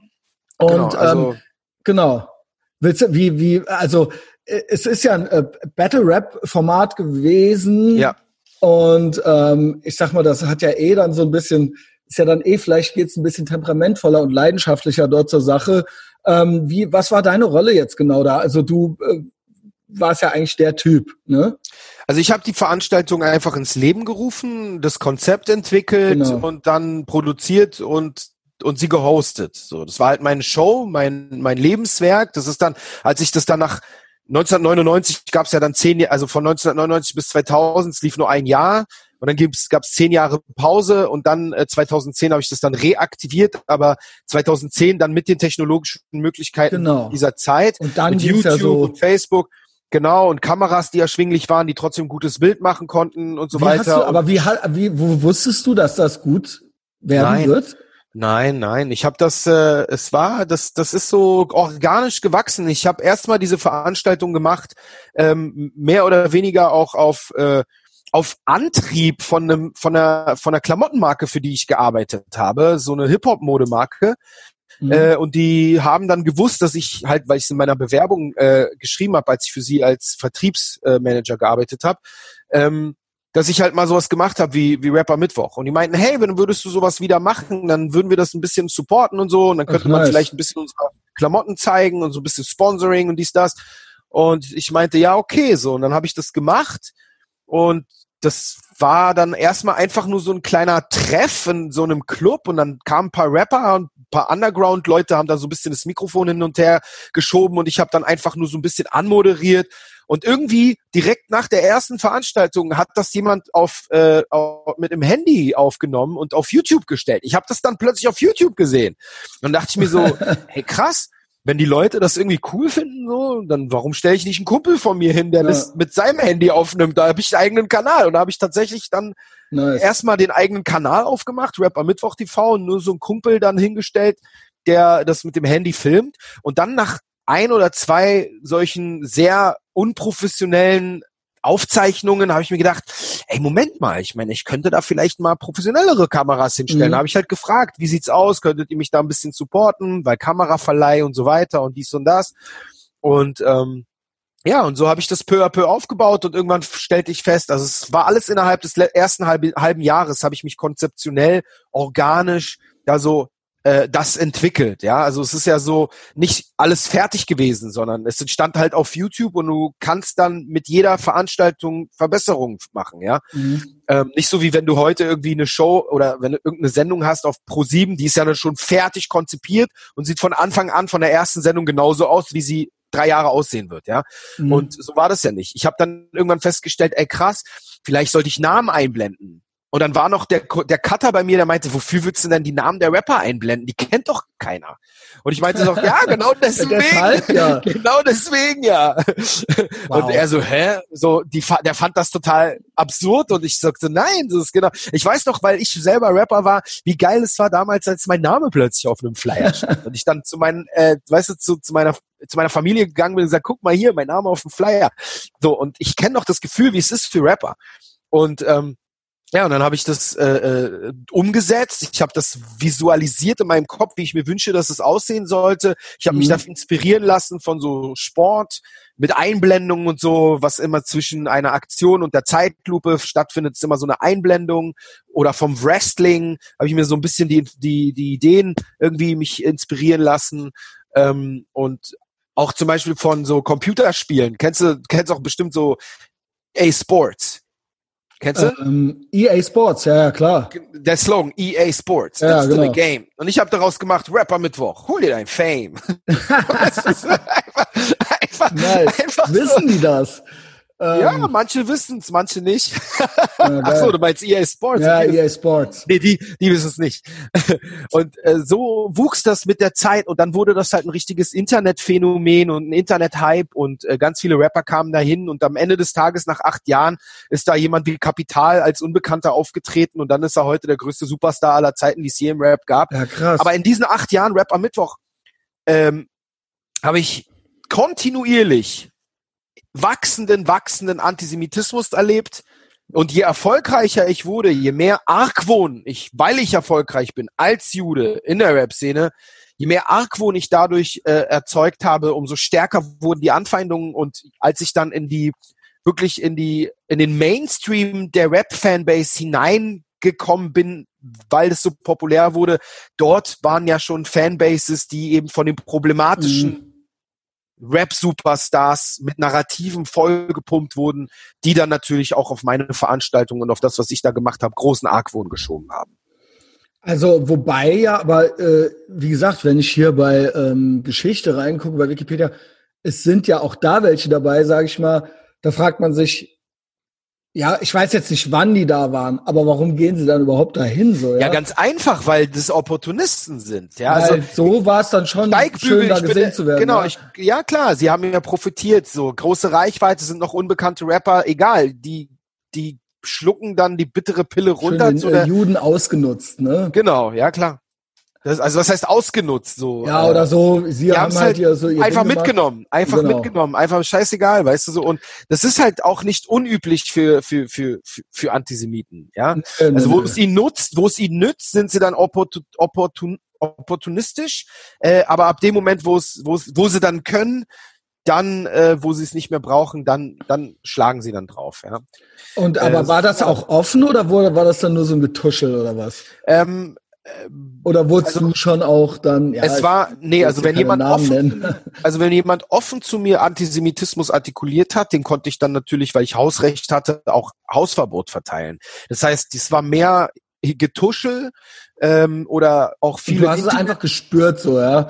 ja, also ich habe es nicht nur gespürt, es wurde mir dann auch erzählt und es gab dann halt auch Leute, die ähm, das dann äh, ja öffentlich dann gemacht haben und als ich denen dann äh, Hausverbot gegeben habe, sammelten um, sich um sie herum gewisse Gruppierungen, die dann vorher noch bei mir Gästeliste hatten, aber auf einmal dann auf einer anderen Seite waren. Ja, also das ist. Es ist äh, ja auch, es ist, ich finde es alleine schon krass für dich, äh, selbst wenn, selbst wenn nicht getuschelt würde und selbst wenn jetzt nicht offen äh, dir was gesagt wird, wenn du siehst, dass auf irgendwelchen Profilen irgendwelche Palästina-Flaggen oder sowas äh, äh, drauf sind, wo eigentlich schon klar ist, was damit gemeint ist, ja, oder äh, irgendwelche Palitücher oder irgendwelche Landkarten, wo eben Israel nicht drauf ist und so weiter, genau. dann muss ja noch nicht mal was gesagt, also beziehungsweise genau. damit ist ja alles gesagt, ja.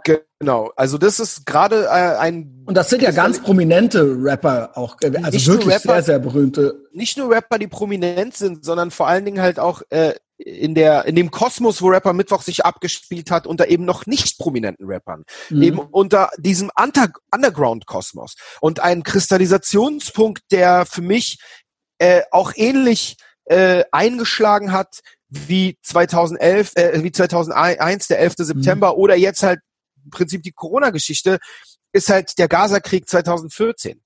Ähm, als da äh, diese Leute, diese Massen auf die Straße hier in Berlin gegangen sind und gegrüllt haben, Jude, Jude, feiges Schwein. Und ich weiß nicht, ob du dich erinnerst, zu der Zeit kam dann dieses Meme, was sehr populär in den sozialen Netzwerken geteilt wurde, und zwar dieses Frauengesicht mit der Hand. Ja, ja, ey, wenn ich das schon immer sehe, auf ja, irgendeinem genau. Profil so, je nachdem, wenn, in welchen genau. Kommentarspalten man unter, genau. weiß ich schon alles. Genau. Oh, Alter. Und diese Leute, als das Alter. dann war, als dieses, dieser Gaza-Krieg war, also er meinte, ich sag's doch mal für die, die es nicht kennen. Es ja. gibt so eine, es gibt so eine Frau irgendwie so und die ist so in so, ja, in Anführungszeichen palästinensischen Farben halt so gehalten und dann hat sie so eine, kriegt sie so die äh, mit der Hand den Mund zugehalten und das ist natürlich irgendwie eine Israel-Flagge so. Ich genau, glaube, die also meisten kennen's, ja, die meisten kennen's. Wer es nicht kennt, dann genau. Genau, dieses Bild jetzt. stammt eigentlich äh, eigentlich aus einer Kampagne, ähm, die auf äh, auf also gegen Gewalt gegen Frauen ähm, äh, initiiert wurde. Das ist ja noch absurder, weil wo so, warte mal. immer schön viel Gewalt gegen Frauen. Wo nee, nee, genau. Morde, ja? Also, ja, genau. Keine Ahnung, ja. Ja, also zumindest nicht wirklich in Israel, aber ja. äh, wir wissen, wir wissen, ja, und genau, und dieses Bild wurde dann gekapert eben von diesen Leuten, die da ähm, dann die Frau äh, also das Gesicht der Frau mit der Palästina-Flagge überdeckt haben und die Hand, die vor dem Gesicht ist, dass die Frau sozusagen unterdrückt wird und schweigt, ist dann die Hand mit der Israel-Fahne. Ja, genau. Dieses Bild ist viral geworden zur Zeit des Gaza-Kriegs 2014 und war in meiner Freundesliste bei Facebook und von ganz vielen Leuten, die ich kannte, die auch bei Rapper Mittwoch ab und zu auf die Bühne kamen und so, kursierte da extrem herum. Ich musste, ich weiß noch, ich habe so viele Leute aus meiner Freundesliste damals aus rausschmeißen müssen bei Facebook. Ich hatte damals natürlich, weil ich populär war mit meiner Show, hatte ich eine Freundesliste bei Facebook mit, weiß ich nicht, fast, also 5000 äh, äh, Freunden. Ich musste so viele da entfernen und welche, wo ich nie gedacht hätte, dass die so dumm sind, um sich von dieser Propaganda einlullen, äh, sorry, einlullen zu lassen. Und ähm, äh, und dann, als ich das halt auch. Ja, Im Prinzip bist du halt ständig abgefuckt eigentlich. Also ja, man kann natürlich cool tun, so, ja, ist mir doch egal und so, ja. Aber es ist eben, wie du schon eben sagtest, im Prinzip seit deiner Kindheit. Genau. Und es wird dann, ne, also. Und du musst dir vorstellen, das sind dann halt aber auch manchmal dann Leute gewesen, ey, mit denen bin ich aufgewachsen. Mhm. Also Leute, mit denen ich in der Kindheit cool war. Mhm. Die dann aber als Mitte oder Ende 20-Jährige oder Anfang 30-Jährige der Hebel umgelegt wurde in deren Kopf, ja, durch verschiedene YouTube Pseudo-Dokus, Verschwörungstheorie-Videos, äh, Propaganda-Videos über die über den israelischen palästinensischen Konflikt, äh, die es um, die es meiner Ansicht nach nicht nur äh, auf YouTube gibt, sondern teilweise auch in, in unserem ja, öffentlich-rechtlichen Fernsehen. Es gibt ja mittlerweile, also, Kollege hat halt eine Doku gemacht über ja, Palästina irgendwie so. Ja, aber also du hast ja auch in unserem, in unserem GEZ geförderten öffentlichen rechtlichen Fernsehen auch sehr ja, undifferenzierte äh, Dokus genau. oder äh, Filmchen, die sich Dokus nennen. Ja, immer aber, auch tendenziöse Berichterstattung absolut, und genau. Und da hat sich das halt dann, dann war das halt irgendwie nicht mehr so weit weg, sondern es waren dann plötzlich Leute, mit denen ich aufgewachsen bin. Und wenn ich dann, wenn sie dann dieses Bild hatten, und ich dann darunter kommentiert habe, warum hast du dieses Bild? Und dann entstand darunter so eine Diskussion und mhm. ich halt mit der Faktenlage und die halt mit der Propaganda, mit dem Propagandanarrativ, dann entstand natürlich eine Kollision und ich weiß noch, vor allen Dingen, dass du dir das überhaupt gegeben hast, ja, weil bei, ne, wenn ich so ein Bild irgendwo sehe, dann weiß ich auch, den Leuten ist auch nichts zu erklären. Also das ist halt, die sind ja komplett äh, off the deep end, sagt man, glaube ich. Ja, USA. also äh, ich muss sagen, zu dem Zeitpunkt ähm, habe ich schon noch. Also es äh, muss ja sehr kräftezehrend dann irgendwie sein. War ja. super kräftezehrend. Ich war noch gerade im Urlaub, als äh, als es war, äh, und das hat mir meine zwei, meine meine letzte Urlaubswoche total äh, ruiniert. Mhm. Weil jedes Mal, wenn ich dann online ging, habe ich irgendeinen alten Kollegen oder welche Sogar mein ehemaliger Produzent war dann jemand, mit dem ich mein Album gemacht habe. Der war dann jemand, mit dem ich über sowas habe diskutieren müssen. Und er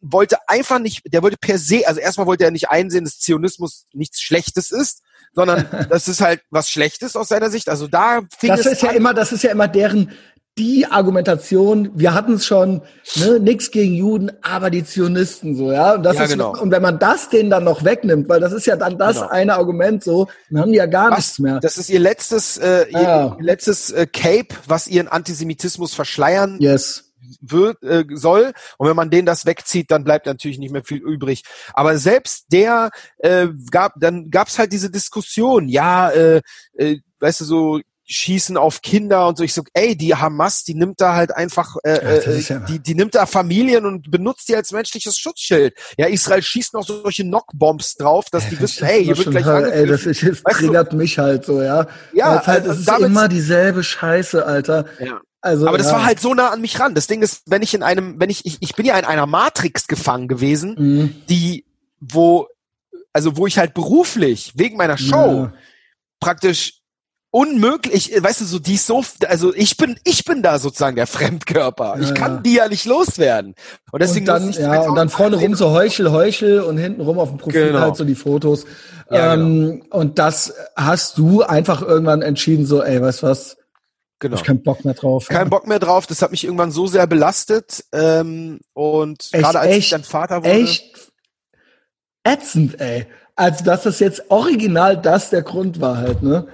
Ja, das hat, das, das, das kam, also dadurch, dass also es immer näher, dadurch, dass es immer näher an mich rankam, weißt du so, und vor allen Dingen habe ich festgestellt, dass es dann innerhalb der Rap-Szene sogar innerhalb der Leute, wo ich dachte, die sind meine Leute, gab es dann keine Abgrenzung zu solchen Leuten. Verstehst du? Ja, ja, klar. Keine Abgrenzung. Nee, ich verstehe das schon. Du, ich also will ich mein, nicht einmischen zwischen deinem Problem mit dem, ich habe bei dem mein Album aufgenommen oder der macht mir mal meine Grafik oder der dreht einen Videoclip für mich. Verstehst ich, du so? ich kann mir das vorstellen bei dir. Also es gibt, ich weiß, es gibt noch so ein, zwei andere in der Rap-Branche, aber das ist eine ganz andere Ecke. Ja, die Antilopen-Gang, die haben dann ja. mal irgendwie was gemacht oder so. Aber ja. du bist ja das wirklich. sind gute Leute. Ja, nee, nix dagegen. Ich habe auch mit Kolja auch schon äh, Podcasts hier gemacht und so weiter. Ja. Aber du warst ja quasi vor, das war, es ist ja irgendwie eine andere Szene. Du warst ja da mit den Leuten und hast dich ja quasi direkt mit denen auseinandergesetzt so und weil das ja eigentlich so bist du ja, nicht so weil, mit eigentlich so der erste Rapper, der so wirklich in der Szene ist und der das so explizit benennt. Wie gesagt, die ich, Antilopen haben auch schon mal was gemacht, ja, so, aber das Ding ist, ähm, die Antilopen haben auf jeden Fall hier äh, äh ihre schon ein Statement gesetzt. Ja, aber das ist ja trotzdem angeht. eine andere Szene ich, irgendwie, ja. Genau, also äh, der Unterschied besteht darin, dass jede Band. Du bist halt Jude, genau. Ja, er, das ist auch nicht der Unterschied. Der Unterschied besteht darin, dass sie als Band eine Art geschlossene Zelle bilden. Mhm. Ich als Plattform keine mhm. geschlossene Zelle bilde, sondern ein, ein äh, eine Art Bahnhof bin. Ja, und als Typ, du stehst ja auch da. Ja, aber ich habe ein Stadion sozusagen aufgebaut, wo die Künstler aus allen Kreisen her hinkommen konnten. Mhm und dementsprechend so eine Art öffentlicher Fußballplatz war, wo es keine Abgrenzungsmöglichkeit mhm. gab. Okay. Das heißt, ich hatte sozusagen den direkten Kontakt mit wirklich, was man Szene nennen kann, ähm, weil auf meiner Bühne standen in acht Jahren über 2000 Rapper.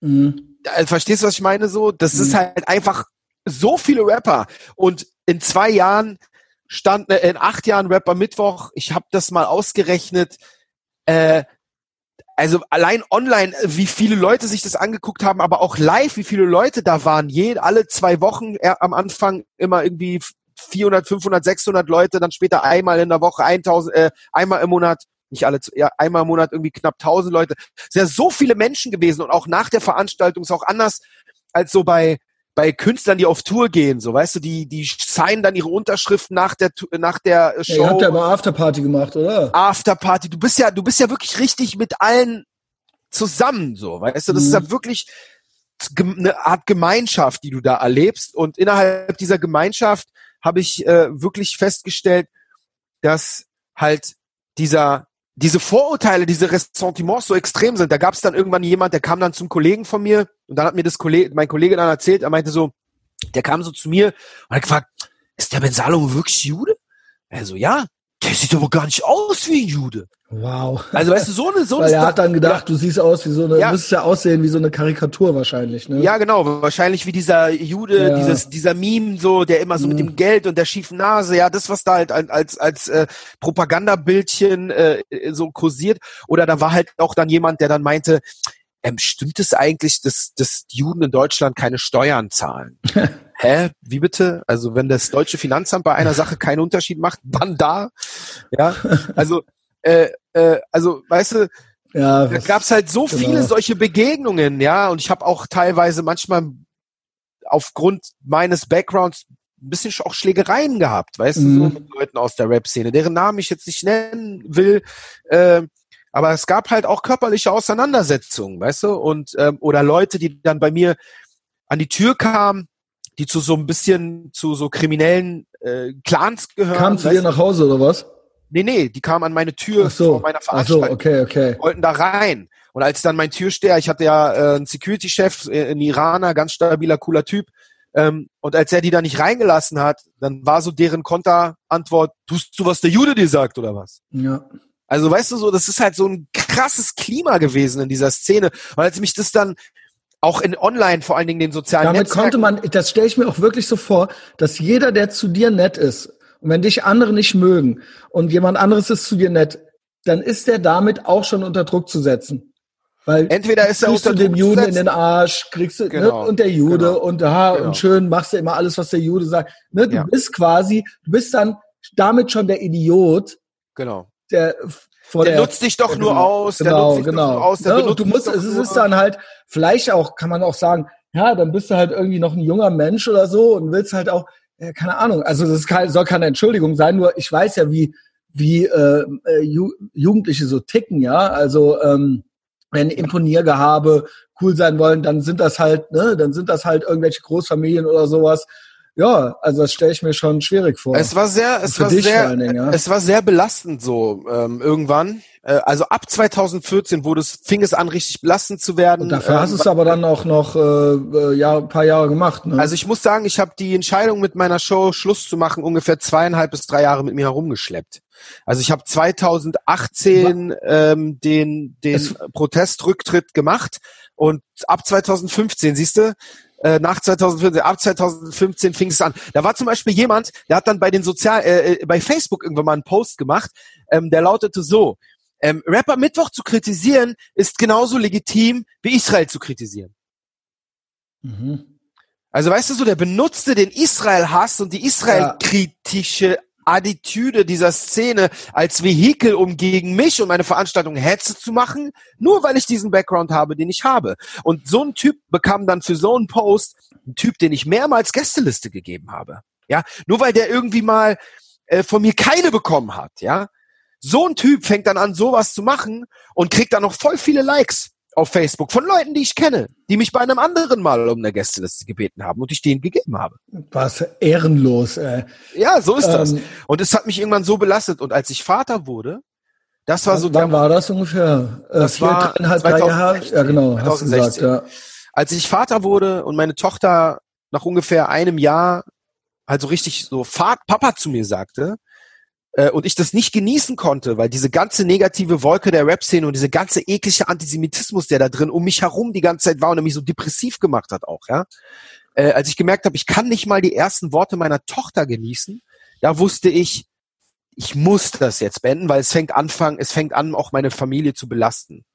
Und, ja, äh, und vor allen Dingen, und irgendwann kriegt sie es auch mit dass der Papa irgendwie, ne, also so Meine zwei, Tochter kriegt's jetzt schon mit. Ich meine, weißt du so, wie gesagt, ich erzähle dir ja, meine Frau läuft äh, mit ihr zum Auto mhm. und hat ein Israel-Fähnchen, jetzt mit ihr auf dem Spielplatz. Meine, meine Tochter hat schon drei antisemitische, sie ist dreieinhalb Jahre alt, schon drei antisemitische Erfahrungen gemacht. An die wird sie sich wahrscheinlich nicht erinnern, aber es sind schon drei. Einmal auf dem Spielplatz, eine Mutter nimmt ihre Kinder weg, so als sie erfahren hat, dass meine Tochter einen hebräischen Namen hat. Mhm. Da war sie gerade mal eineinhalb.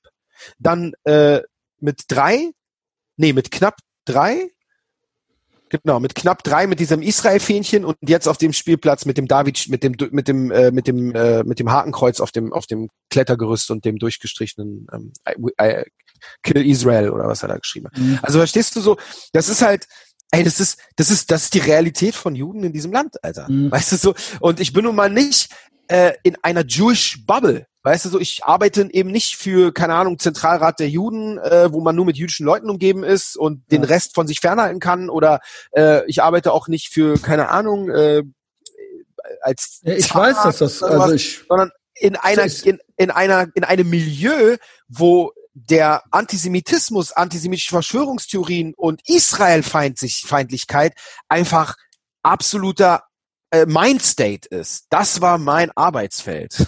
Weißt ja, du? also und das, äh, na, ist, äh, jetzt wo du es gerade sagst, es war eben auch deine Arbeit. Wahrscheinlich ja. hat dich das dann umso mehr belastet, weil es ja auch irgendwo, ich meine, es war halt deine Arbeit. Du musst, musst mein ja Lebensunterhalt Arbeit, und mein Lebenswerk. Genau, genau, das musstest du ja quasi aufgeben. Ja, ähm, das war schwer. Äh, vermutlich ja, irgendeinen Plan wirst du dann schon gehabt haben. Ja, nee, habe ich nicht. Naja, hast nicht. du wirklich einfach nicht. gesagt, keine, also hast keine Exit-Strategie in dem Sinne? Nee. Nein, das ist es ja. Diese Show war ich weiß nicht, weil, mein Plan ich, ich stelle mir das jetzt so vor, dass du gesagt hast, okay, bis, ich mache noch das und das klar mir nee. und schrei, ich nee. schreibe noch irgendwie das Buch oder so und nee, ähm, das Buch kam erst später. Ich okay. habe meine Entscheidung getroffen aus dem Bauch heraus, weil ich meiner Tochter, als sie mir die Tür aufgemacht Stark. hat äh, und ich das nicht genießen konnte, also habe ich diese Entscheidung aus dem Bauch getroffen. Und ich bin noch zu meiner Frau gegangen und meinte, ich weiß nicht, was ich danach machen werde aber ich weiß, dass das hier nicht mehr richtig sein kann. Und wenn es, wenn es sein muss, gehe ich, geh ich Pizza ausliefern, ja. Mhm. Ich werde schon eine Möglichkeit finden, hier unseren Unterhalt zu äh, bestreiten. Mhm. Aber das kann ich nicht mehr machen. Und ähm, dass also, ich dann mal ein Buch schreiben würde und dass ich in der Antisemitismusprävention schrei äh, äh, tätig sein würde und dass ich Podcasts hier machen würde über dieses Thema, nie hätte ich das äh, geahnt. Ja. ja? Also das finde ich äh, schon beachtlich, weil das muss man sich auch erstmal trauen. Ja, also äh, ich denke doch schon, dass das bei vielen Leuten eine Rolle spielt. Ich sag mal so, so eine ne? Entscheidung ne? dann, ne? Ich habe das drei Jahre ja deshalb genau mit mir rumgeschleppt, weil ich mir dachte, mhm. ey, du hast dir das so so, so kräftezehrend an, mein Gott und ne? nee, nee, so nicht, so, so nicht. nicht es war eher so, ey, du hast es jetzt kräftezehrend aufgebaut. Du es ist erfolgreich und egal wie sehr sie dich hassen, das Konzept ist so gut, es läuft. Überall genau, das meinte ich als die Nutzen-Kosten-Rechnung. Das ist, das eine wiegt immer schwerer, aber war dann nicht so. Ja, nee, das Verrückte ist ja dann so, dass die Leute äh, äh, dann, weißt du so, ich konnte ganz normal von dieser Show leben.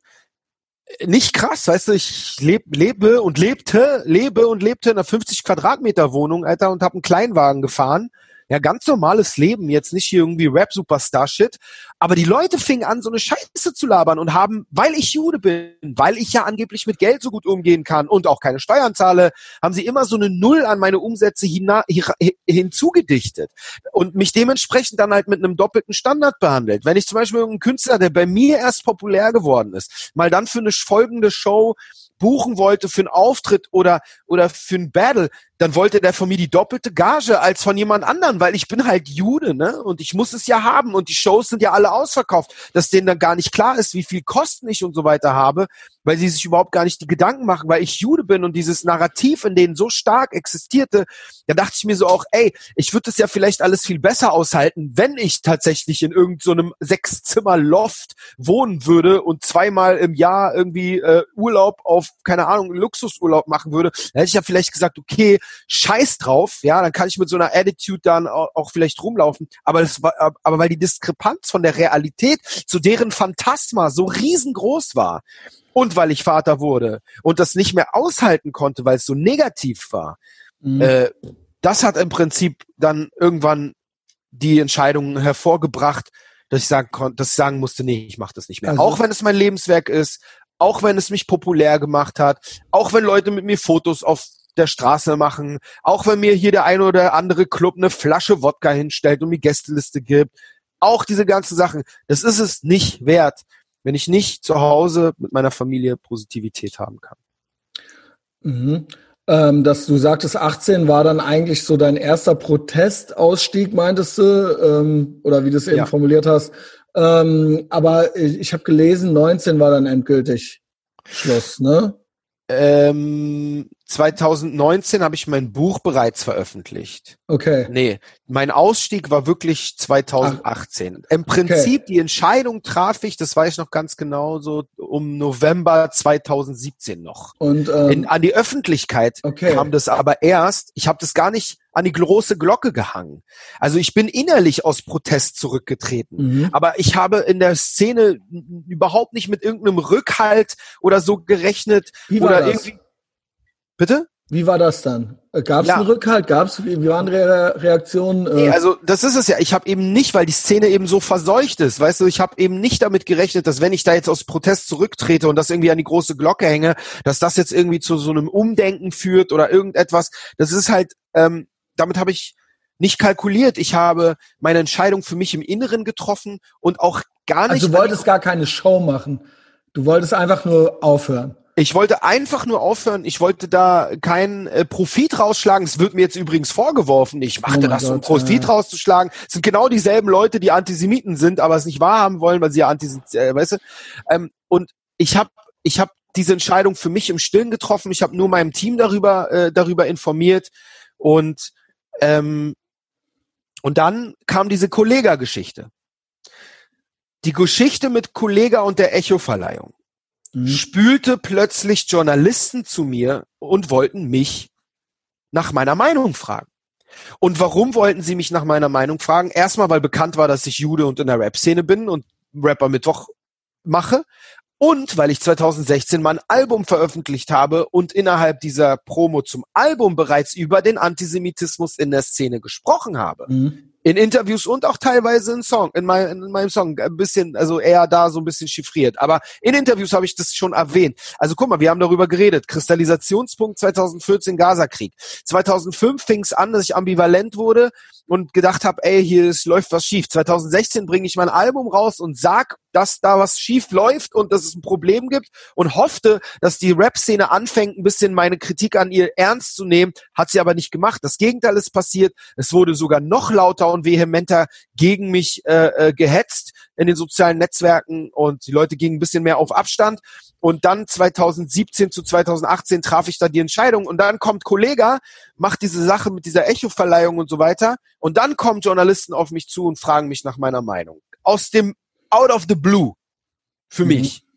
Und fragen mich, wie ist denn das so in der Rap-Szene? Und ich sage so, naja, ich habe bereits 2016 das Problem da geschildert und es ist ziemlich groß. Und dann sagt der eine Journalist vom Tagesspiegel, naja, wenn das so ist, dass sie, ähm, dass sie, dass sie das, also ich habe gesagt, die Deutschrap-Szene ist in weiten Teilen so antisemitisch wie der Rechtsrock. Das war so meine Punchline. Mhm. Und als der das gesagt hat, äh, als der, der Journalist meinte dann so, okay, also wenn Sie die Deutschrap-Szene als so antisemitisch empfinden, wie passt es damit zusammen, dass Sie sich darin bewegen?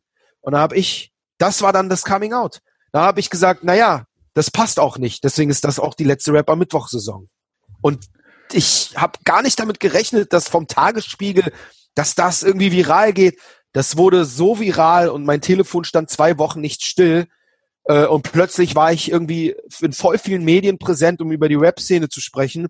Die Rap-Szene selbst hat das dann nicht besonders schön gefunden. Das Ich war dann ich, ja. plötzlich der Whistleblower, der Edward Snowden, der Nestbeschmutzer, der die Szene anschwärzt. Dann wurde mir Heuchelei vorgeworfen. Die ganze Zeit hast du doch bei Rapper Mittwoch immer über irgendwelche äh, Punchlines gelacht und jetzt auf einmal so. Die verstehen gar nicht, dass was auf der Bühne stattfindet, ist doch ein Kunstraum. Was Mhm. hinter der Bühne stattfindet, ist eben kein Kunstraum mehr. Und äh, und das, da wurde halt versucht, mich Ja, unglaubwürdig. wenn es doch so schlimm war, warum hast du es denn acht Jahre gemacht und so weiter, ne? Ja, ja, genau. ja genau. genau. Also die Leute haben halt nichts verstanden und ich habe äh, super viele Interviews gegeben und festgestellt irgendwann, dass in allen diesen Interviews immer nur eine Art Puzzlestück erzählt wird. Deswegen habe ich dann das Buch geschrieben. um das alles mal rauszulassen und zu verstehen. Ich glaube, man kann das auch nicht verstehen, wenn man nicht begreift, hey, das beginnt nicht bei Rap. Es beginnt auch nicht bei Rapper Mittwoch. Es beginnt einfach mal schon mit, mit dem, mit, mit fünf, wo mir El meine Eltern sagen, hier steht Polizei äh, äh, vor der Kita, weil hier Antisemiten in diesem Land rumlaufen, die Juden äh, hassen. Und dann auf einmal mit meinem Opa und dann eine äh, zwei, äh, mit elf mit meinem besten Freund. Das ist halt einfach eine riesige, riesige und ewig lange Kette von antisemitischen Ereignissen also, und, und Erfahrungen, die irgendwann dazu führen, dass ich als 39-Jähriger oder 40-Jähriger zu dem Zeitpunkt mitten im Leben stehend mit einem Kind sogar mein Lebenswerk aufgeben muss. Weißt du, was ich meine? Also ähm, ich Aber ich bin froh, dass ich das gemacht habe. Das ist das, das, was viele nicht verstehen. Ich bin, ich würde das immer wieder so entscheiden, diese Show zu beenden und nicht weiter das damit zu machen, auch wenn die weiterhin äh, erfolgreich ist. Also ich finde äh, äh, ne, ich, ich sehe das auch, was du sagst. Also du bist ja noch viel mehr, äh, näher dran. Das ist kein neues Phänomen. Ähm, und äh, ich finde vor allen Dingen auch problematisch, dass eben sehr populäre äh, Künstler also du sagst, das ist auch, ne, auch bei wahnsinnig vielen Unbekannten, die haben dann auch diese Profilbilder und so weiter. Aber gerade die äh, populären oder äh, sehr bekannten Künstler, gerade die haben ja doch einen großen Einfluss auch auf, äh, sage ich mal, auf ja äh, darauf, wie das so, äh, wie andere Jugendliche das jetzt so wahrnehmen oder wie die sich dann so vielleicht ihr Weltbild zurechtlegen äh, von Verschwörungstheorien bis dann halt eben äh, äh, Antizionismus und so weiter. Und da gibt's ja, wir hatten jetzt den Kollegen schon. Was sagst du zu? Und das sind ja auch Leute, die du kennst, teilweise, I guess. Ähm, wir hatten ja jetzt ähm, und da gibt's die ganze Zeit schon so Dinge. Und man könnte auch noch andere nennen. Ich glaube, bei Bushido war das mit, mit der Palästina-Flagge und so weiter. Kollega, Aber was haben wir? Sinan G, genau. Mosch 36. Gut, sie jetzt alle. Äh, massiv. Ey, es gibt einfach. Genau, Massiv hatte, glaube ich, das Ding mit den äh, Twin Towers und so weiter. Ne? Ja, ohne Also gibt's noch andere Sachen. Jetzt, äh, die, äh, als jetzt der Attila Hildmann äh, bei Bilash und Boogie war, ja, die sind also, sowieso pink, das, ich nenne die ja Pinky und Brain der, Deu der Rap, der Deutschrap-Verschwörungsszene. Also weil ähm, von äh, ja da aus der Ecke, sage ich mal, äh, habe ich schon viel gehört. Ja? Also das jetzt war jetzt vor, bevor der äh, Hildmann dort war, war es, äh, also das war jetzt nicht das erste Mal, dass da irgendwie so, ich meine, der war da halt, sage ich mal, der zweifelhafte Gast du, und die haben den auch reden lassen. Ja, aber lass mal Attila Hills, geht ja schon Genau, genau. Hast du genau. die Sendung gesehen von den beiden und zwar zwischen, wo War Sido Steiger da war? oder so? Vorsteiger war Sido einmal zu Gast, zusammen mit DJ Desu. Und dann fragt Sido Belasch, er soll ihm doch mal bitte noch mal das Ding mit dem Antisemitismus erklären. Belasch, unser Sozialforscher, der überhaupt voll den Plan hat, ne? Belasch ist übrigens auch jemand, der einen also der hat einen richtigen. Hör mal zu, der hat bei mir einen antisemitischen Vorfall an der Tür provoziert mit meiner damaligen Kassiererin, die ein David-Sternkettchen trug. Das will er gar nicht äh, äh, aufgewärmt äh, äh haben, aber das ist die Realität. Ähm, da gab es halt äh, eine Auseinandersetzung, als er dieses Kettchen gesehen hat. Egal. Jedenfalls dieser Belasch wird von Sido gefragt, was Antisemitismus ist. Und was sagt Belasch? Ja, Antisemitismus, ähm, das ist sowieso ein Begriff, der, der, der wird eigentlich nur verwendet, um Leute mundtot zu machen. Ähm, äh, und äh, Araber sind auch Semiten, deswegen können halt äh, Araber keine Antisemiten sein. Das haben wir so doch schon vom äh, Blume, von dem Antisemitismus Beauftragten Blume gelernt, oder? Der aus äh, Süddeutschland. Ja, der hat meinte sowas, auch, ja, hat klar, er, das, hat, wir, das habe ich schon mit Gerd Bührmann. Er, hat ja. er als Antisemitismus gesagt, dass Araber, weil sie selbst Semiten seien, keine Antisemiten? Nein, das sei, ja sogar, und wir sind alle Semiten. Das heißt, Antisemitismus ist gegen uns alle und wir sind oh. alle, also alle sind alles. Ja, also das war, das war also vor einem Jahr. Ich hatte vor fast genau einem Jahr. Ist er immer noch Antisemitismusbeauftragter? Ja, aber hat sich aus allen sozialen Netzwerken abgemeldet weil es haben Gerd Bührmann und auch die Malka Goldstein-Wolf, die hatte ich bei mir äh, zu Besuch. Ja. Ähm, und wir haben dann so ein bisschen uns den vorgeknöpft und ähm, ja, auch andere Leute auch noch. Ich sag mal jetzt äh, nicht nur, dass es mit meiner Beteiligung also, war. Ich muss ganz kurz sagen, wenn ein Belasch, also ich meine, wenn so ein Antisemitismusbeauftragter so ein, so ein, so ein Schwachsinn erzählt, dann brauchen mhm. wir uns nicht wundern, dass Belasch so ein genau. Schwachsinn erzählt. Genau. Aber das Ding ist, Belasch hat das gesagt und jetzt pass mal auf. Deswegen sage ich auch Pinky und Brain der der Deutschrap der der Weltverschwörungsszene. Also wer Pinky und wer Brain ist, das kannst du dann wahrscheinlich selber ausmalen. Ähm, der andere sagt dann, ja und überhaupt, wenn Salomo redet so viel über den Holocaust, aber keiner redet darüber, dass Sudetendeutschen auch Opfer der, des Holocaust Ach du Scheiße, Alter. Und Sido sitzt dem gegenüber und nickt die ganze Zeit nur so wie ein Wackeldackel mit dem Kopf. Aber bei Sido war doch neulich auch, der saß doch auch bei diesem, beim Ali irgendwie, Ali therapiert, hast du das mitgekriegt? Ja, natürlich. Da, da kommt Hat halt doch einfach genauso zusammen, Dinger, da war doch mit Rothschilds und Ey, sag, sag. Da, und, das äh, ist halt, das ist Konsens. Das ist Konsens. Das meine ich. Das, das war eben das, was ich eben meinte. Ähm, es ist bis, also bis hin zum, so ein Sido, den hatte man ja immer so als lieben, ja, mein Gott, so, ne? Ja. Naja, nee, weißt du, wie ich meine? Also ich hatte den nie so politisch wahrgenommen.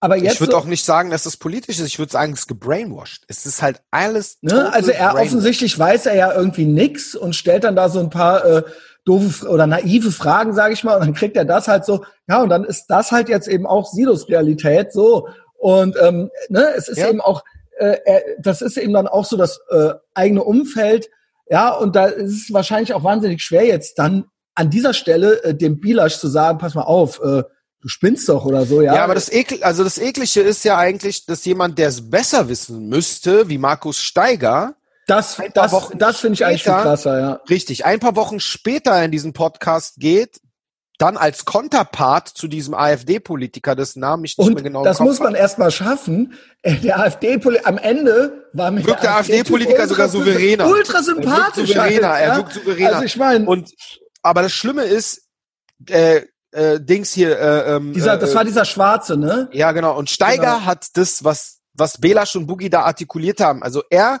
äh, äh, ähm, deutet den Antisemitismusbegriff um, was eine beliebte islamistische, äh, äh, antisemitische Strategie ist. Nicht nur der Islamisten, auch von den Aber Linksextremen. Steiger Das ist- hast du auch Amerika und so weiter, da kommt alles zusammen, ja. Da kommt alles zusammen. Und dann Boogie äh, mit diesem Holocaust, äh, Sudetendeutschen sind Holocaust-Opfer. das ist eigentlich etwas, was man nur das so bei von NP Neonazis. Das sind Neonazis, Ja, NPDler, Reichsbürger, so eine Genau. Leute, die das sagen würden.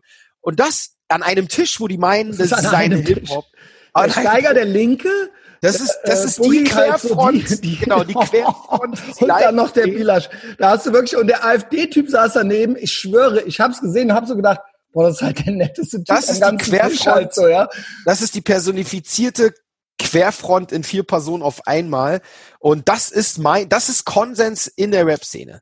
Mhm. Deswegen ist, wenn ich sage, die deutsche Rap-Szene ist so antisemitisch wie der Rechtsrock, äh, ist es aus heutiger Sicht nicht mal mehr ganz so präzise. Aber ich wollte eigentlich auf die Qualität hinweisen, die, um die es da geht. Ja, die glauben eben an ganz viele Thesen, die deckungsgleich sind mit dem, wie, wie Neonazis denken. Ja, und die, äh, diese Szenen sind sich ja auch bei Israel tatsächlich einig.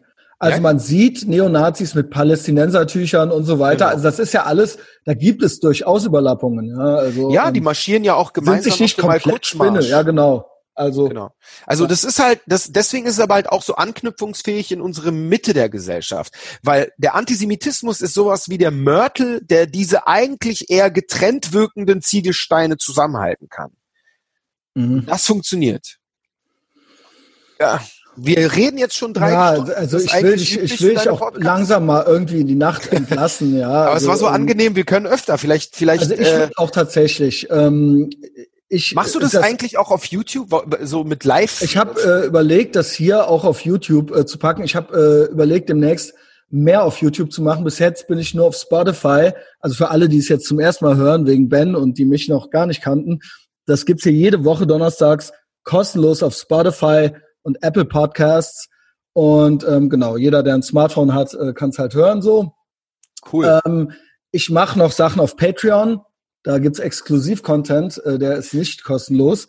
Ey, bei, äh, sorry, dass ich, dass ich, bei YouTube geht das ja auch live, ne? Da gibt's ja dieses YouTube Hang- Live gibt's auch, genau. Und da habe ich schon vor, ähm, ab demnächst, ich habe mir einen neuen Computer bestellt, ab demnächst einmal die Woche äh, einen Livestream zu machen.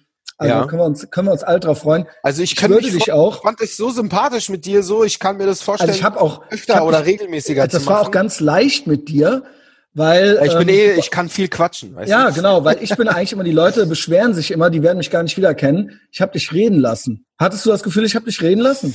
Ich glaube, es fällt die Leute schwer, mich nicht reden zu lassen. Weil, Weil ich einfach so ich viel ja nicht reden so ein kann. Spezialist. Warum redet der immer nur? Der lässt ja die Leute gar nicht ausreden und so weiter. Aber du hattest was zu erzählen und du hattest Ja. auch Lust dazu. Ich äh, mache mittlerweile fünfmal die Woche Content. Ich würde dich jederzeit gerne wieder haben. Ähm, wir haben uns jetzt angefreundet. Ja, Mann. Und, ähm, Mir fiel schon sofort dein wunderschönes Kissen hier äh, auf ja, der glaub, Couch auf. Das sind zwei. Das ein, äh, ja, ich habe gesehen beide. Kissen und ja. ein Israel-Kissen und die sind beide, das muss ich sagen, äh, von ähm, der einer langjährigen Begleiterin und guten Freundin äh, des Podcasts. Ja. Die schenkt mir jedes Jahr zum Geburtstag ein Kissen. und ähm, das äh, USA-Kissen war das erste und dann kam, ne, das war, ist dann so großer Bruder, kleiner Bruder mäßig, ja. ja. Das, das Israel-Kissen äh, liegt davor. Und ich habe jetzt noch eins gekriegt. Äh, da ist mein Gesicht drauf, ja. Das, also, das hat, das hat dich, mehr? das hat dich natürlich Jasmin. Ich, äh, ich küsste deine Augen, ja. das hat dich natürlich äh, gleich für mich sehr sympathisch gemacht und ähm, sowieso äh, dieses Gespräch hat äh, fand ich einfach mega nice, ja und deswegen äh, kann ich also, nur ähm, wir machen es so, genau. Wir moderieren. Äh, darf ich dir noch weitere Podcast-Kollegen, die relevant, die wirklich gerne. sehr interessant sind, empfehlen? Soll ich dir sehr das gerne. jetzt sagen oder später? Sehr gerne. Ähm, sag ruhig jetzt, dann notiere kennst du, dann kennst du Schmalle? Ja, du, hatte ich hatte ich schon zweimal. Ich bin aber okay. mit ihm es gab so, ich habe auch mit Sana Ramadani schon was gemacht und er hat sich, ich habe eine Zeit lang mir das so durchgelesen bei ihm und er hat sich einmal wirklich sehr feindselig äh, ihr gegenüber, glaube ich. Äh, ja, wie soll man sagen? Er hat ihr so ein paar Sachen unterstellt. Ich weiß jetzt nicht, wer das ist, diese andere Person. Ja, es gibt, ja, das ist, äh, kannst du auch mal äh, googeln. Das ist ähm, eine sehr interessante Person, Sana Ramadani. Ja, ähm, okay. Wer Langeweile hat, kann sich alle Podcasts, die ich mit Schmalle gemacht habe und auch den mit Sana gerne anhören. Ich war dann da so ein bisschen raus, ja. Okay, also ich weiß, äh, also wenn die Leute dann irgendwie unterschiedlicher Meinung sind, ich persönlich finde Schmalle äh, macht es gibt eine Überlappungen. wichtige Arbeit. Ähm, wen ich noch sehr gut finde, der aber bis jetzt nicht so wirklich viel in Erscheinung getreten ist, obwohl er wirklich ja, großartig ist, das ist Burak Yilmaz. Kennst du den? Nee. Der ähm, ist äh, Sozialarbeiter und leitet das Projekt, ähm, war, hat bei Heroes mitgearbeitet. Das ist, ähm, äh, glaube ich, auch in diesem Kosmos um Ahmad Mansour und hm, okay. äh, hat ein eigenes Projekt, was ganz besonders ist. Und zwar geht er mit, äh, mit äh, migrantischen Kids, die schwere antisemitische Ressentiments haben, mit einer großen Vorarbeit dann am Ende der Arbeit nach Auschwitz und die gucken sich das gemeinsam an, lernen die ganze Zeit über die Arbeit zusammen etwas über die Geschichte und so weiter und dann anhand der Erfahrung und den emotionalen Wandel, die sie durchmachen, ähm, führen sie ein Theaterstück auf und damit touren sie dann durch Deutschland. Mega interessanter Typ, Burak okay, Yilmaz. Habe ich mir notiert. Mega spannend, was der zu erzählen hat, auch aus seiner Arbeit. Das ist einfach ein mega starkes Thema. Okay, hervorragend. Den habe ich mir notiert und äh, freue ich mich immer drüber. Den findest du auch bei Tipps? YouTube, äh, bei Facebook. Mache ich. Ähm, äh, ich könnte dir noch jemanden empfehlen. Ja, schieß los. Also ich bin wirklich, ich mache das ja seit äh, fast sechs Jahren. Ähm, äh, mir äh, gehen die Leute zum Glück nie aus, aber dank deinen Tipps wird das auch ja. nicht passieren. Ich, ich, ich muss noch mal, ich muss, also äh, ich. Du kannst mir auch, wir haben doch auch genau, ich schreibe dir den auf. Einfällt, genau. Ja. Ähm, ansonsten, das war jetzt so ein bisschen so ein abruptes Ende, aber wir sind echt schon lange dran. Ja, ähm, super lange. Wenn du irgendwann mal in Köln bist, egal ja. wann oder aus welchem verrückten Grund auch immer, be my guest, ja. ja? Und ähm, ich bin grundsätzlich auch bereit, dich mal in Berlin aufzusuchen. Ja, also äh, das ist überhaupt kein Problem. Ja. Ähm, keine Ahnung. Äh, ansonsten folgt äh, Ben auf Facebook. Ich, ich verlinke das alles. Facebook Instagram. und Twitter da. Twitter. Twitter ist so dein Ding? Okay. Nee, also diese drei, ich bespiele eigentlich alle diese Kanäle, aber ich versuche Twitter gerade so ein bisschen nach vorne zu pushen. Ja, ich auch. Bei Twitter ist bei mir am kleinsten, da gucke ich immer nur bei den anderen. Ansonsten Instagram und Facebook, äh, ne? Und bei allen am Start, ich würde mich über jeden deiner Follower klar. freuen, wenn sie auch bei mir folgen. Ben, habt einen schönen Abend. Es war hey, hervorragend. Bis bald. Mich, Bis bald. Tschüss.